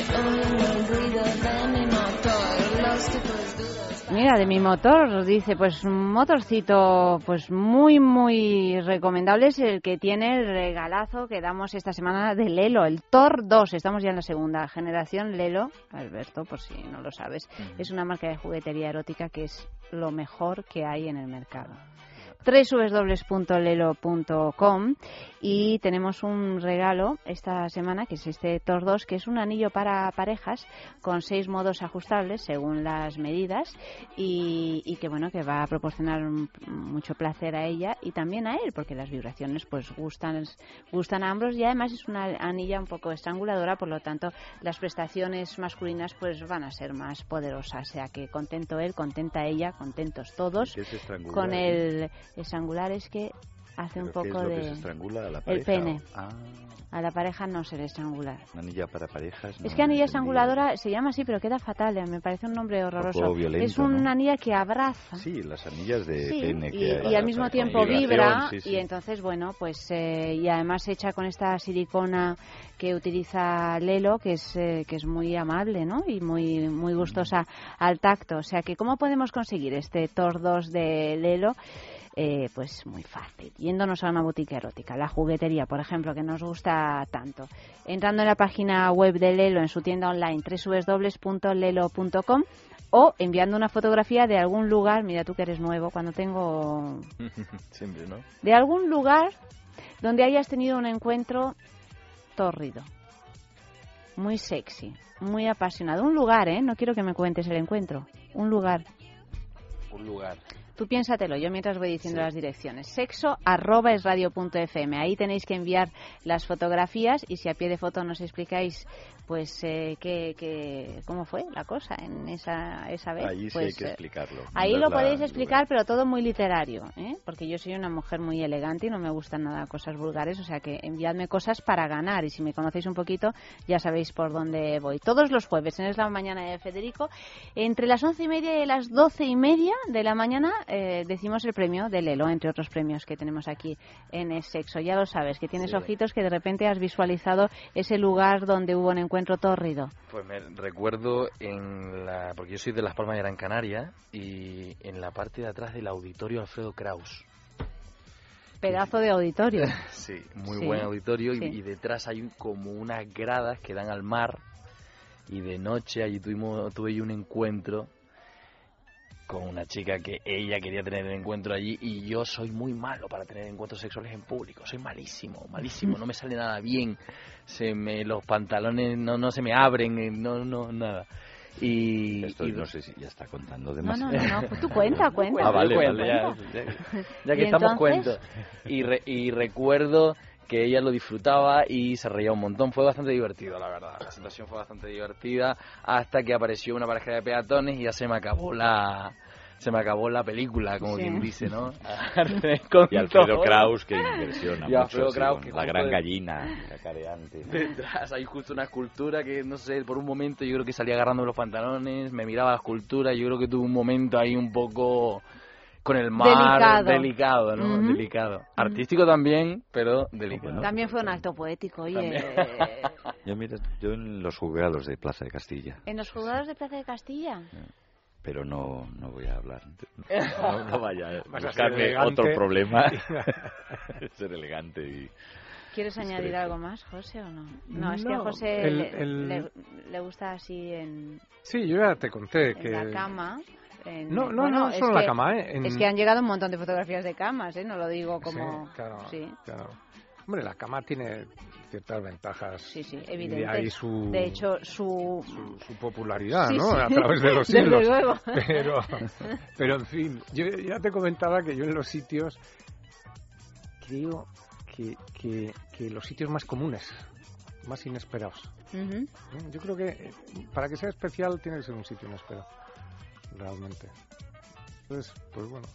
Enviad fotografías a sexo De arroba sitios es radio inesperados. punto AFM de sitios inesperados o de camas revueltas, porque hay camas y camas.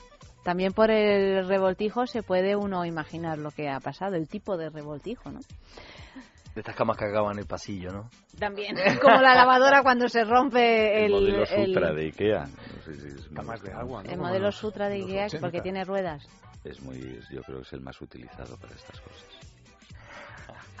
Pero tú, o sea, tú lanzas la cosa y luego no la rematas. y Era un, entonces un chiste no tan malo que yo lo he dejado Ah, ahí para... cama, Ay, Dios mío, pero es que yo nunca entiendo los chistes, nunca los entiendo. También Soy igual un tiene claro datos de- concretos. Ikea el nombre. Pero ¿eh? lo Claro, es que es ser, muy o sea, Ikea, o sea... Que eso sutra quiere decir algo en sueco. Porque pasear por Ikea es, es pasear por un diccionario de sueco y, de- y topónimos también. Dilo tuyo, Jogels, que no lo has dicho. ¿eh? No, tenemos más cosas ahora. ¿Y Hemlighet. otra? Es que ya estamos dando clase de sueco. Yo estoy aprendiendo. Sec- secretariado, ¿cómo es? Secretariada.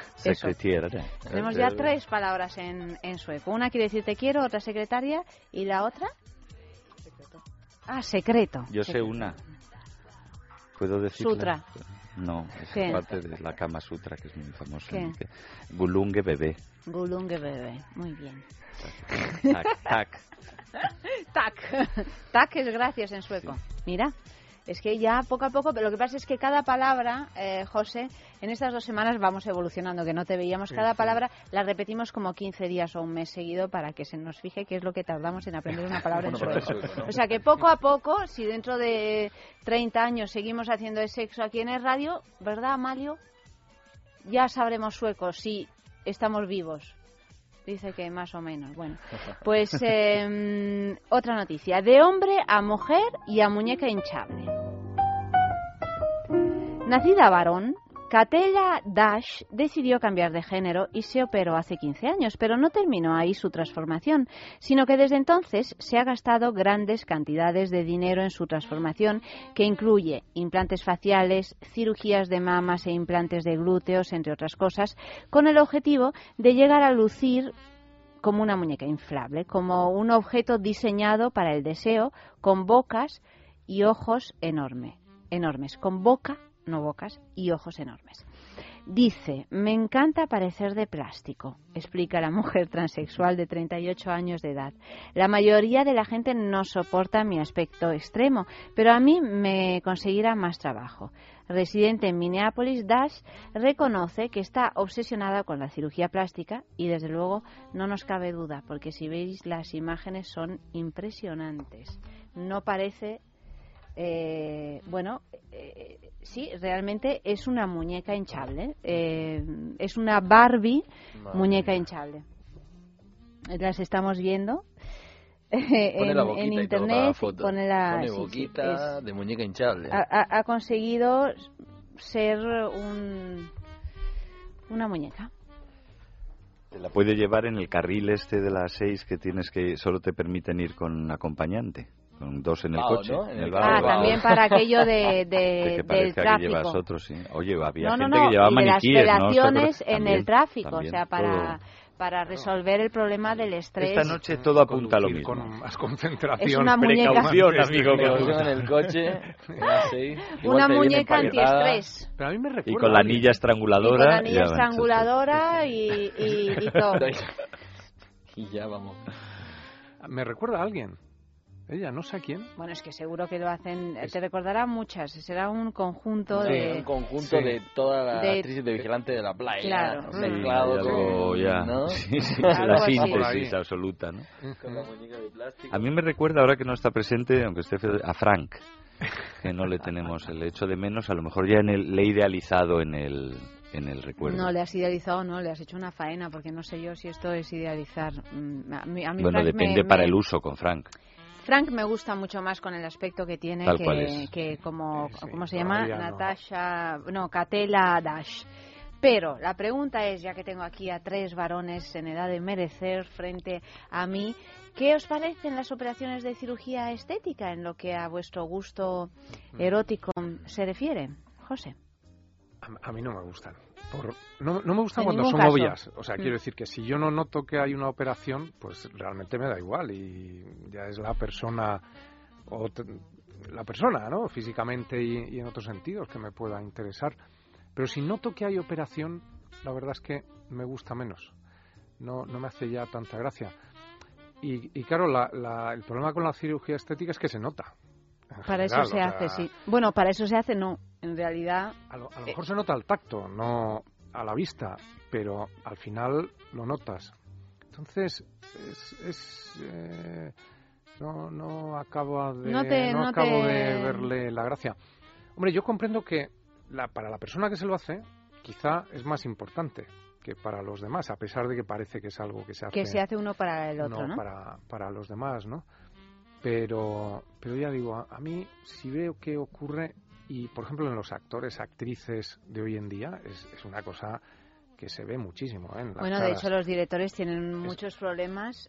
Los directores que no quieren, por ejemplo, actrices operadas de Claro, ninguna manera y es difícil encontrar ya, Eh, sí. ¿eh? a partir de un ni siquiera a partir de una determinada edad, porque por ejemplo operaciones de pechos y tal en mujeres muy muy jóvenes, cada vez más jóvenes. Los hombres se dan retoquitos, que son más discretos y lo que les, los que les hace es parecer pues unos cuantos eh, años más jóvenes. Por eso con es de lo que se 50 trata, años ¿no? pueden ser, sí, pero claro, no es como eh, eh, a lo mejor morritos o, o pechos o cosas de este tipo, sí, pero a lo mejor entre un poco de botox, algún estiramiento discreto, no sé qué tal. Y O sea que en realidad cuida, los hombres es el ideal de la cirugía estética, lo pues que se hace en los porque hombres. quizá porque sea más moderado, como dice José, se nota menos. O sea, lo único es como casi es cirugía estética de mantenimiento más que de reforma integral de la casa. ¿no? Claro, pero es que si no, o sea, si tú miras a, a esta generación que tienen ahora todos 50, como la quinta del buitre, o sea, de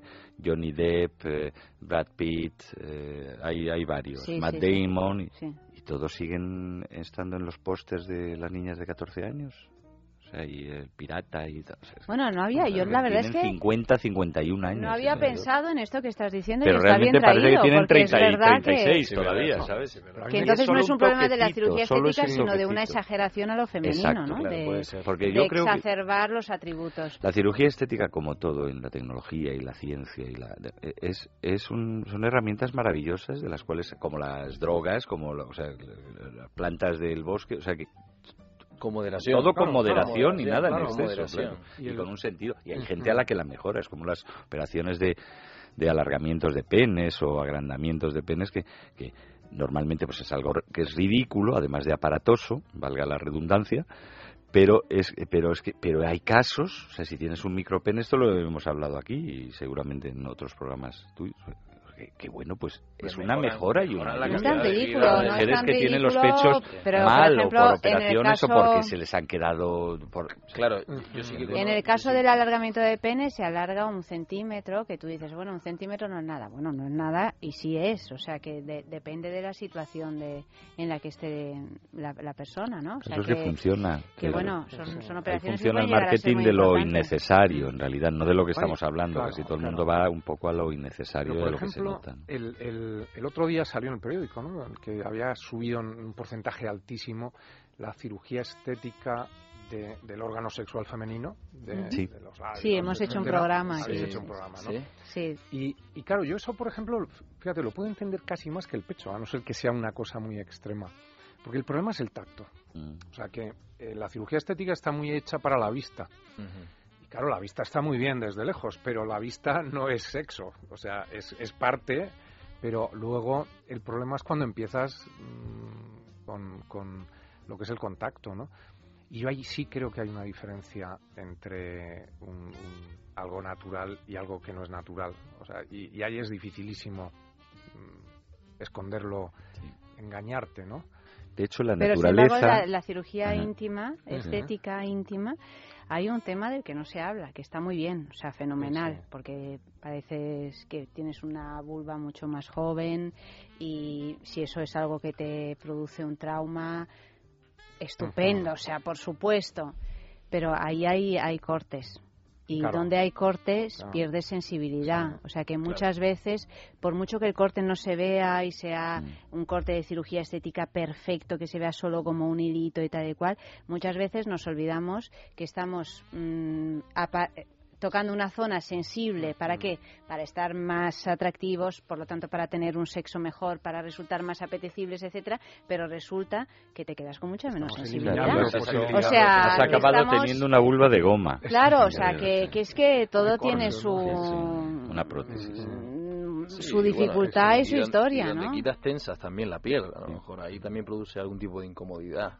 Es que sí que Pero a mí me, lo que me parece interesante de esto eh, también es que siempre que se habla de, la ci- de, de estas cirugías estéticas tan evidentes que se están haciendo las mujeres ahora, pues uno piensa siempre, bueno, pues una mujer se lo hace para resultar más atractiva para los hombres, ¿no? Eh, Y sin embargo, todos los hombres, o yo no, no he encontrado todavía un hombre eh, hablándolo así, sin no estoy echando manos de estadísticas, pero todos decís que no os gustan las mujeres Es operadas. que yo Entonces no entiendo es cuál es la evidente y no estoy inventando la No, no, rueda. claro. Yo creo que las mujeres eh, se hacen, la mayoría de las mujeres, consciente o inconscientemente, yo diría que más bien conscientemente, se eh, someten a operaciones de embellecimiento, rejuvenecimiento, estiramiento para otras mujeres. ¿Cómo para otras Ah, para estar más guapa. Para ser más guapa que la vecina o estar más joven. porque hay, sabes que hay mucha, como, lo del tamaño del pene, pero que claro, al fin y al cabo el pene, pues no, a no ser que vayas a un vestuario o tal, o sea, no, no se ve, cambió la cara. Y lo curioso es que hay una especie de negación Primero, hay algo vergonzante en ello, por mucho que digan. O sea, en principio, sobre todo en las primeras operaciones, casi todas las mujeres lo niegan.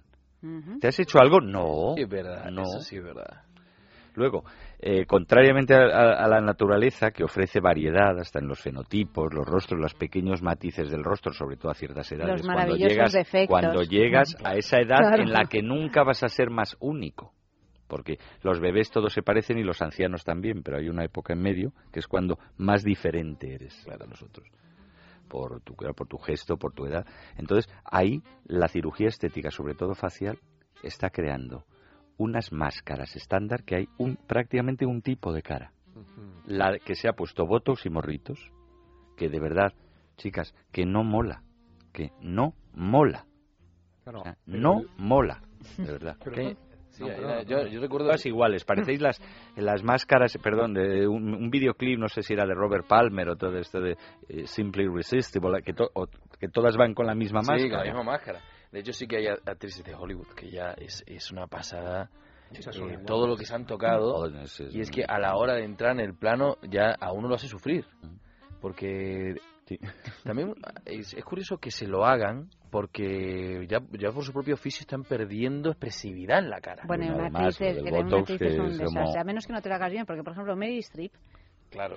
Mary Streep es una señora inteligente, porque se ha ido haciendo cosas, nunca ha ido de la guapa, porque además nunca ha sido la guapa prototípica, te podía gustar o no, pero es una mujer especial. Y, y Mary Streep tiene sus cositas hechas y está estupenda y sigue pudiendo expresar con su rostro y con su cuerpo todo lo que debe hacer una actriz, pero, ¿no? Pero, pero, tú decías, ¿por qué eh, decimos los hombres que no nos gusta y luego muchas mujeres se lo hacen? Es que a veces yo, pienso, José, que los hombres también decís que no os gusta y, que en realidad os gusta. Pero es que, o sea, que, os, aparece una señora neumática con unos pechos así y unos Ah, eso me puede molar. ¿eh? Yo lo, que me refería es al, a la cara esta estándar del botox y el morrito. también y unos pechos con Eso pues depende, ¿eh? ¿sabes? Incluso para por ¿eh? fantasía. Si, es la imagen, es que ah. la, gran parte del sexo de nuestra época es sexo visual. O sea, es eh, erotismo, pornografía visual. Y ahí sí un hombre puede preferir una mujer operada, porque no la va a tocar, nunca. O sea, simplemente la va a ver. Y ahí hay cosas que funcionan en la cirugía. Entonces, pero no en la vida real, que es la diferencia. Y, y un hombre le gustan las dos cosas y, y, tiene, digamos, dos imágenes que son diferentes totalmente. Una que, que es la imagen visual solo y otra es la mujer de verdad con la que luego entra en contacto. Entonces, eso yo creo que son dos conceptos diferentes. Que son como dos planos, sí, porque yo, yo le he estado dando vueltas a eso y sí es, verdad que hay un plano de, la fantasía y un plano real. Claro, y un plano real. Y sí es verdad que, la, por ejemplo, los hombres de mi generación, de más de 26 años y, para abajo, que los que lo que vemos, hay mucho porno en internet, hay mucha imagen en lo visual, el mundo de lo visual, pues sí es verdad que a las operaciones ahí pueden responder más para el sexo visual. Pero a la hora del contacto real, sí que es verdad que, bueno, a mí me pasa, yo siempre hablo, quiero hablar en plano personal. O sea, a mí sí que hay una especie de mm, que rechazo, como algo que no, no, no, como que no, no me gusta. Hay, es como que pierde una autenticidad natural. Desde luego. Te fijaos que yo creo, sí, no voy a añadir más al respecto, que en la cirugía estética, ahora también, va a haber un nuevo filtrado entre los artistazos de la cirugía estética, o sea, los que van venciendo ya no crean en la careta estándar, ya, ya lo que te dejan es pechos ideales, no necesariamente globos, porque aquí hablamos de principalmente globos, nos, imaginamos los y caras estiradas con morritos, pero y con gesto caído del botox, de la toxina esta que te deja el gesto como de bobo. Pero sí, hay si esa es la solución, eso pues eso no mola, porque además en lo visual y lo, quitándolo del tacto, que tienes tu razón, que también supongo que lo mejorarán estos artistas. ya de hecho ya los hay buenos. ¿eh? Si te crees que que Sí, no, todas es- van ahí a, a cualquier Pitangui, sitio. ¿no? Ah, Pitangui se sí. hizo famosísimo Preciso. en todo el mundo, el brasileño, por, por, por esto, ¿no? Por virguero, por ir por claro, por, diferente. por hacer cosas sin que se notaran casi, ¿no? Y, y yo creo que todavía eso existe, o sea, hay ciertas personas en Madrid incluso que hacen cosas muy bien y va la gente. Lo que pasa es que no, no se mm, publicitan mucho, ¿no? No, pero porque lo que se tampoco- publicita tampoco es, la gente que va no quiere. ponerte, estirarte y, y- e inyectarte los labios. O sea, siempre es en ese plan. O sea, el estiramiento con un lazo y luego lo del botox. Pero, por bueno, ejemplo, sí. Pero imagínate otros otros eh, visualmente muy atractivos modelos de eróticos o, Sí, de, o de mujeres, por ejemplo, las eh, eh, mujeres delgadas, con poco pecho, andróginas o con tal o eso como de- es que es quitarles. O sea, Claro, ahí no, no, no hay, o no sea, hay- siempre vamos a como añadir la Claro. cirugía de momento añade y estira, ¿no? Pero, por ejemplo, en Brasil es curioso que la segunda operación más popular en mujer, la primera es el pecho y la segunda el culo. Mm. Ponerse prótesis eh, en Hombre, el culo, o sea, en. Brasil hay un culto... Claro, a- claro, a- hay un a- culto tremendo, ¿no? Claro. Y en el hombre en Brasil, creo que la primera era las pantorrillas. O sea, ponerse en las, hincharse las pantorrillas. eh, a fútbol. Sobre todo es- hombres es mayores. un elemento que así se lo de hacían porque las, Se les piernecillas. Los gemelos. tirillas, ¿no? Se las tirillas. y el En lugar de ir la al barriga gimnasio, grande. esto es buenísimo, Exacto, en lugar de ir al es- gimnasio dice yo me pongo Claro, ahí un poco de está, ¿no? eh, lo que sea Claro, y... me, me pongo el, el Abdominal, La tableta. los abdominales, sí, pectorales. y me pongo y voy. Bueno, vamos a un poquito de música y otra noticia. Paper doll, come try it on. Step out of that black chiffon. Here's a dress of gold and blue. Sure was fun being good to you.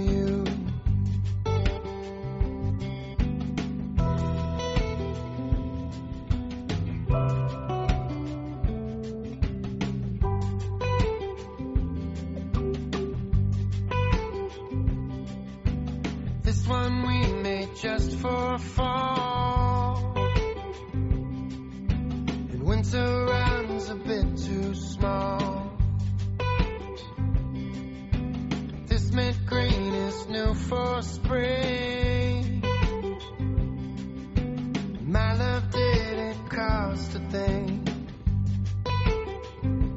You're like 22 girls in one.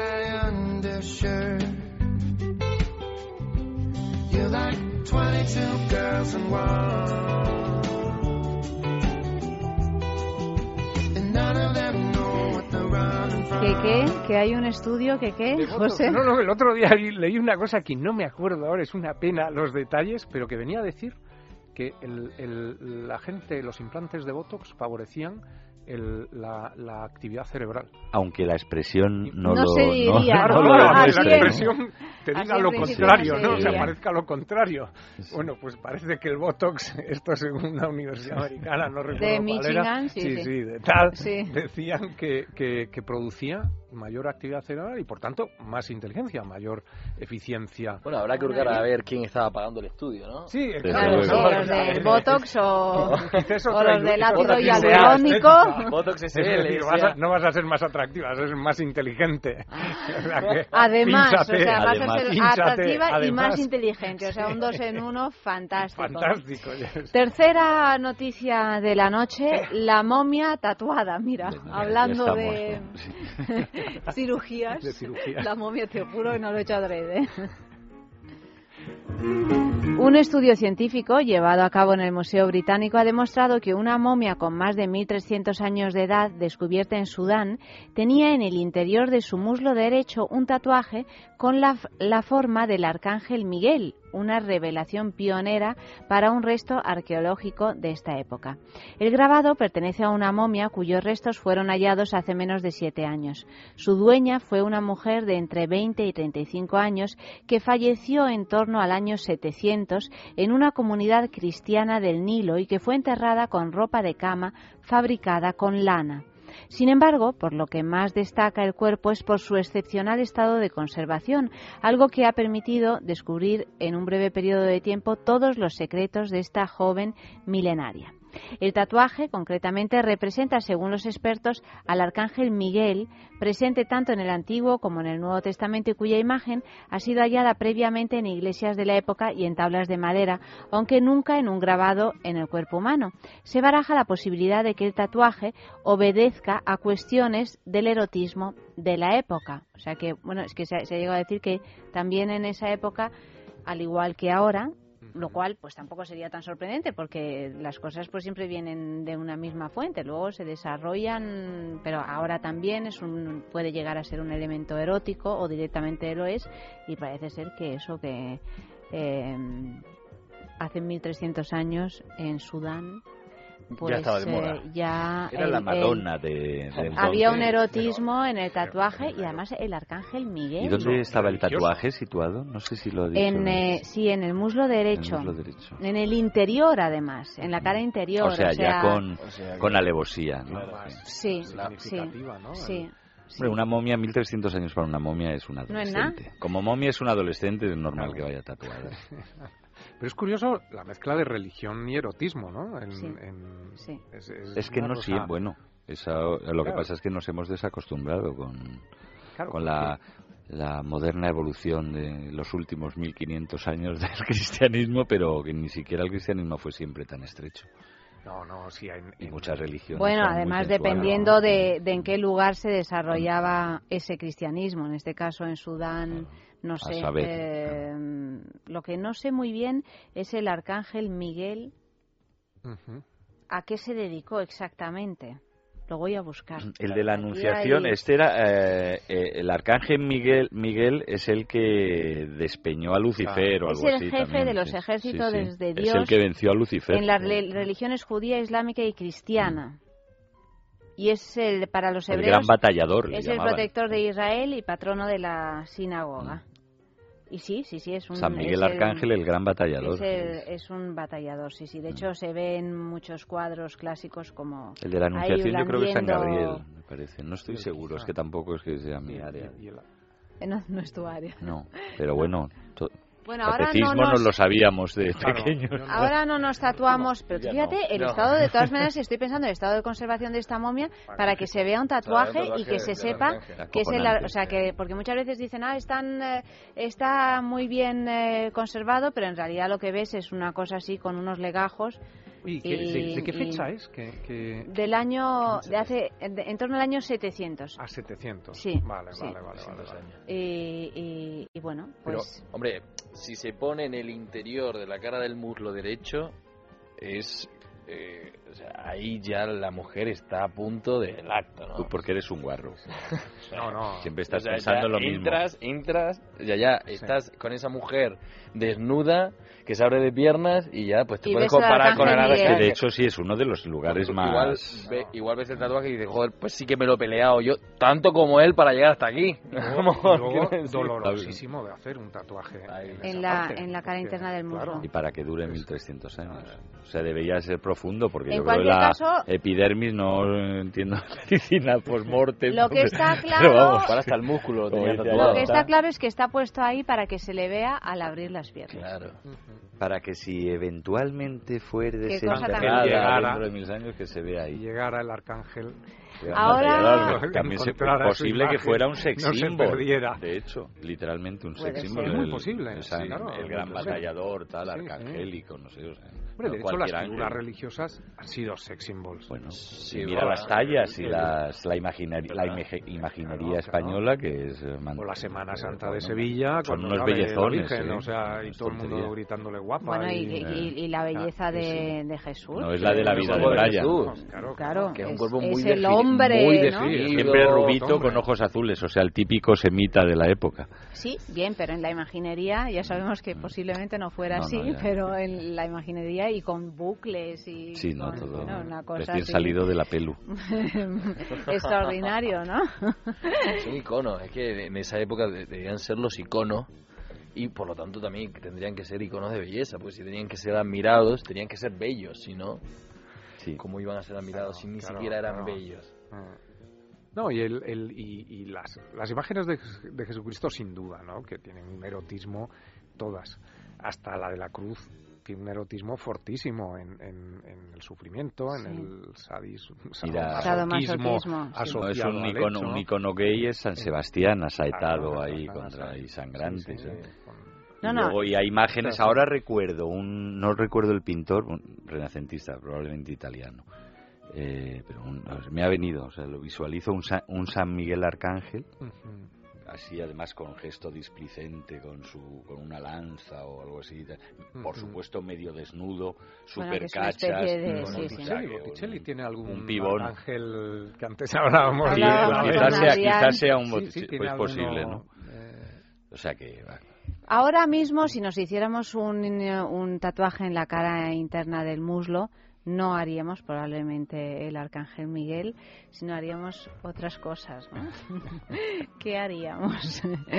es que hay tatuajes ya mm, de todo tipo, pero eh, la mayoría de los tatuajes siguen siendo homenajes a la pareja, lo cual eh, no deja de ser, según los propios tatuadores que hemos entrevistado en alguna ocasión aquí en el sexo, un Gran- disparate gran y un- un- una cosa porque dice que ya se plantean cómo hacerlo para después variarlo para que desaparezca Claro, esa alusión, Sí, o sí, sea, continuar el dibujo mm, de algún modo para, para Yo que no haya que recurrir al láser. de, eh, eh, para la pareja. ¿Sí? ¿Por qué? Dilo. Porque es de esos ejemplos absolutamente claros, ejemplares, por así decirlo, de que en el pecado llevas la penitencia. O sea que no solo te vas a quedar con esa pareja, sino que lo vas a ver tatuado No, en tu no, piel no, toda la que vida. te está bien por gilipollas. O sea, que quien se lo haga, El lo ejemplo perfecto, lo aplaudo. que apechugue con Que el asunto. apechugue. ¿Os parecen eróticos los tatuajes?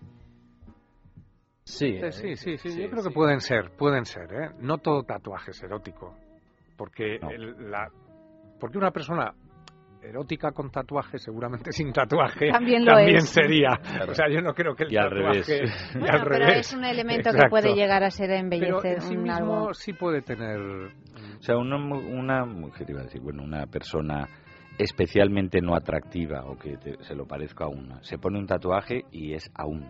Sí, ¿aún Y hay un menos? Sí, ¿Te sí, crees? es como, sí, por, es justo lo que Depende digo, de lo que te. Sí, es como que, mira, que no. Que Pero a lo dejes, que lo dejes. Alberto, Alberto es más de la generación de los tatuados. Sí, y yo no tengo ningún tatuaje. Sí, es verdad que yo no tengo ningún tatuaje, le he dado vueltas y también tengo una madre enfermera que siempre me dijo, no se sabe todavía qué va a pasar con la tinta en la piel. Y bueno, sí, bueno, la en. Hawái llevan milenios haciendo tatuajes, pero mm, sí, sí tienen un componente erótico y yo creo que es, además es un componente, un aliciente que ya a la hora de hacerte tatuaje sabes que lo haces Sí, también sí, sí, para ellos. Y bueno, y depende del tatuaje y dónde. ¿Y dónde? ¿Dónde? claro. Pero sí, vamos, yo mm, entre las personas de mi edad es raro el que no tiene tatuaje. ¿Cuál es el tatuaje más erótico y más en el sitio más bonito que has visto, en, en tu opinión? Pues a mí me a mí me suelen gustar mucho mucho los tatuajes que están justo aquí en Donde la en las espalda pierde el nombre. que te como que te conducen o te guían hacia el... También cerca de la ingle, por También delante, cerca de a la esa altura, ingle. como en la línea del bikini, así que se ve, ¿sabes? O sea, Sí, donde sí, un sí. poco encima. Yo recuerdo de, de estuve trabajando en un, en un bar llevando unos eventos allí culturales, audiovisuales y tenía una camarera que ella era tatuadora. Ah. Y ella tenía unos tatuajes que era el ejemplo perfecto de cómo ponerte unos tatuajes para ser más erótica.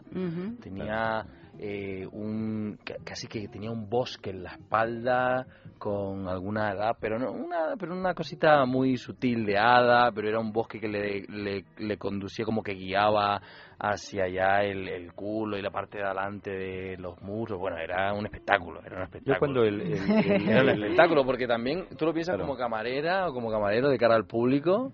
Es un show. Es, es un show. Es un, es, es, es- ¿no? Es un Pero ya va más allá del Entran ganas de, sí, ¿no? de Sí, desnudarla, ya ¿no? tanto bosque espera, déjame me ver. Sí, por ¿no? dónde sigue el bosque. Enséñame, por tanto favor. bosque Me distrae, sí, pero me- como fuera del erotismo ya como mujer o hombre espectáculo, o sea, como un- una obra, un cuadro. Lo malo es eso, es lo de irreversible. Hay, hay, hay un cuento... Esa cosa irreversible de un tatuaje. Sí, habéis visto, pero habéis visto el anuncio este del maquillaje. Hay un anuncio de un maquillaje para cubrirte los tatuajes. Sí. Y el, el anuncio comienza con un, con un chico eh, afeitado a la cabeza que se sienta y se ve pues el color de piel normal, no un color de piel pues, eh, común. Y el anuncio eh, y empiezan a, a quitarle el maquillaje. Y el hombre, al final, eh, mm, el hombre está todo tatuado, todo, no, no le falta nada, ¿no? Y, y yo, yo vi a ese hombre y es que te dan ganas de mirarlo, es que, que No, da, curiosidad, es, luego. es un espectáculo. Quieres ser cuadro, andante hay- o algo hay- un cuento eh, magnífico de Saki, de, de un autor inglés curiosísimo, que trata de un británico que se va a Italia. En Italia hay un, un tatuador magnífico, entonces este le pide que le haga un tatuaje de, de cuerpo Pero, entero. sí. Y le hace un cuerpo entero para convertirse un poco en lo que comentabas. hombre cuadro, hombre sí, sí, cuadro. sí. Entonces le hace este cuadro y este tatuador se muere y el gobierno italiano decide eh, hacer toda su obra tesoro nacional y por lo tanto este hombre se convierte en tesoro nacional italiano, este inglés. Y entonces le prohíben la salida a Inglaterra y se ve condenado a quedarse en Inglaterra para siempre con el tatuaje por haberse convertido Y lo desnudan, en- lo colocan en el Uffizi. Sí, sí, ya sabía su final. y lo lanzan como piel pétalos de rosa. decorada. Bueno, eh, es que nada, es que estaba ahí haciéndole gestos a Mario que sigue mm, enviando mensajes. ¿A quién le envías mensajes tú? No, es que me lo vas a tener que contar ahora ya. Me lo vas a tener que contar, querido. Hasta aquí hemos llegado. El comienzo del fin de semana, ya es jueves por la noche, ya, ya, Ya se comienza. se aquí está, esta es la música del Esto cada de día dura menos. Cada día dura menos, dura no, una dura hora. una hora. Lo que pasa es que estáis tan a gusto conmigo, ¿a que sí? Claro, claro, es eso, claro. es eso. Que, que soy como una momia tatuada. bueno, Para queridos nada. señores. ni momia ni tatuada. F, buenas noches, hasta la semana Buenas que noches, viene. belleza. Alberto, un auténtico placer conocerte y ya sabes que esta es tu casa, puedes venir todas las veces que quieras. Muy a gusto volveré. Y José, lo mismo digo, estarás. Muchas gracias. la estaré. semana que viene Estaré. estarás, vale, de acuerdo. Pues muchas gracias a los tres. Y nada más, señores, Clea Ballesteros en producción, Amalio Varela ha realizado el programa. Y a todos vosotros ya sabéis que se acaba la semana, la semana de sexo, pero comienza lo bueno para poner en práctica todo lo que hemos escuchado y aprendido en el sexo. Y a partir, nada, el lunes, el lunes volvemos a estar con todos vosotros a partir de las doce y media de la noche hasta las 3 de la mañana aquí mismo en Es Radio.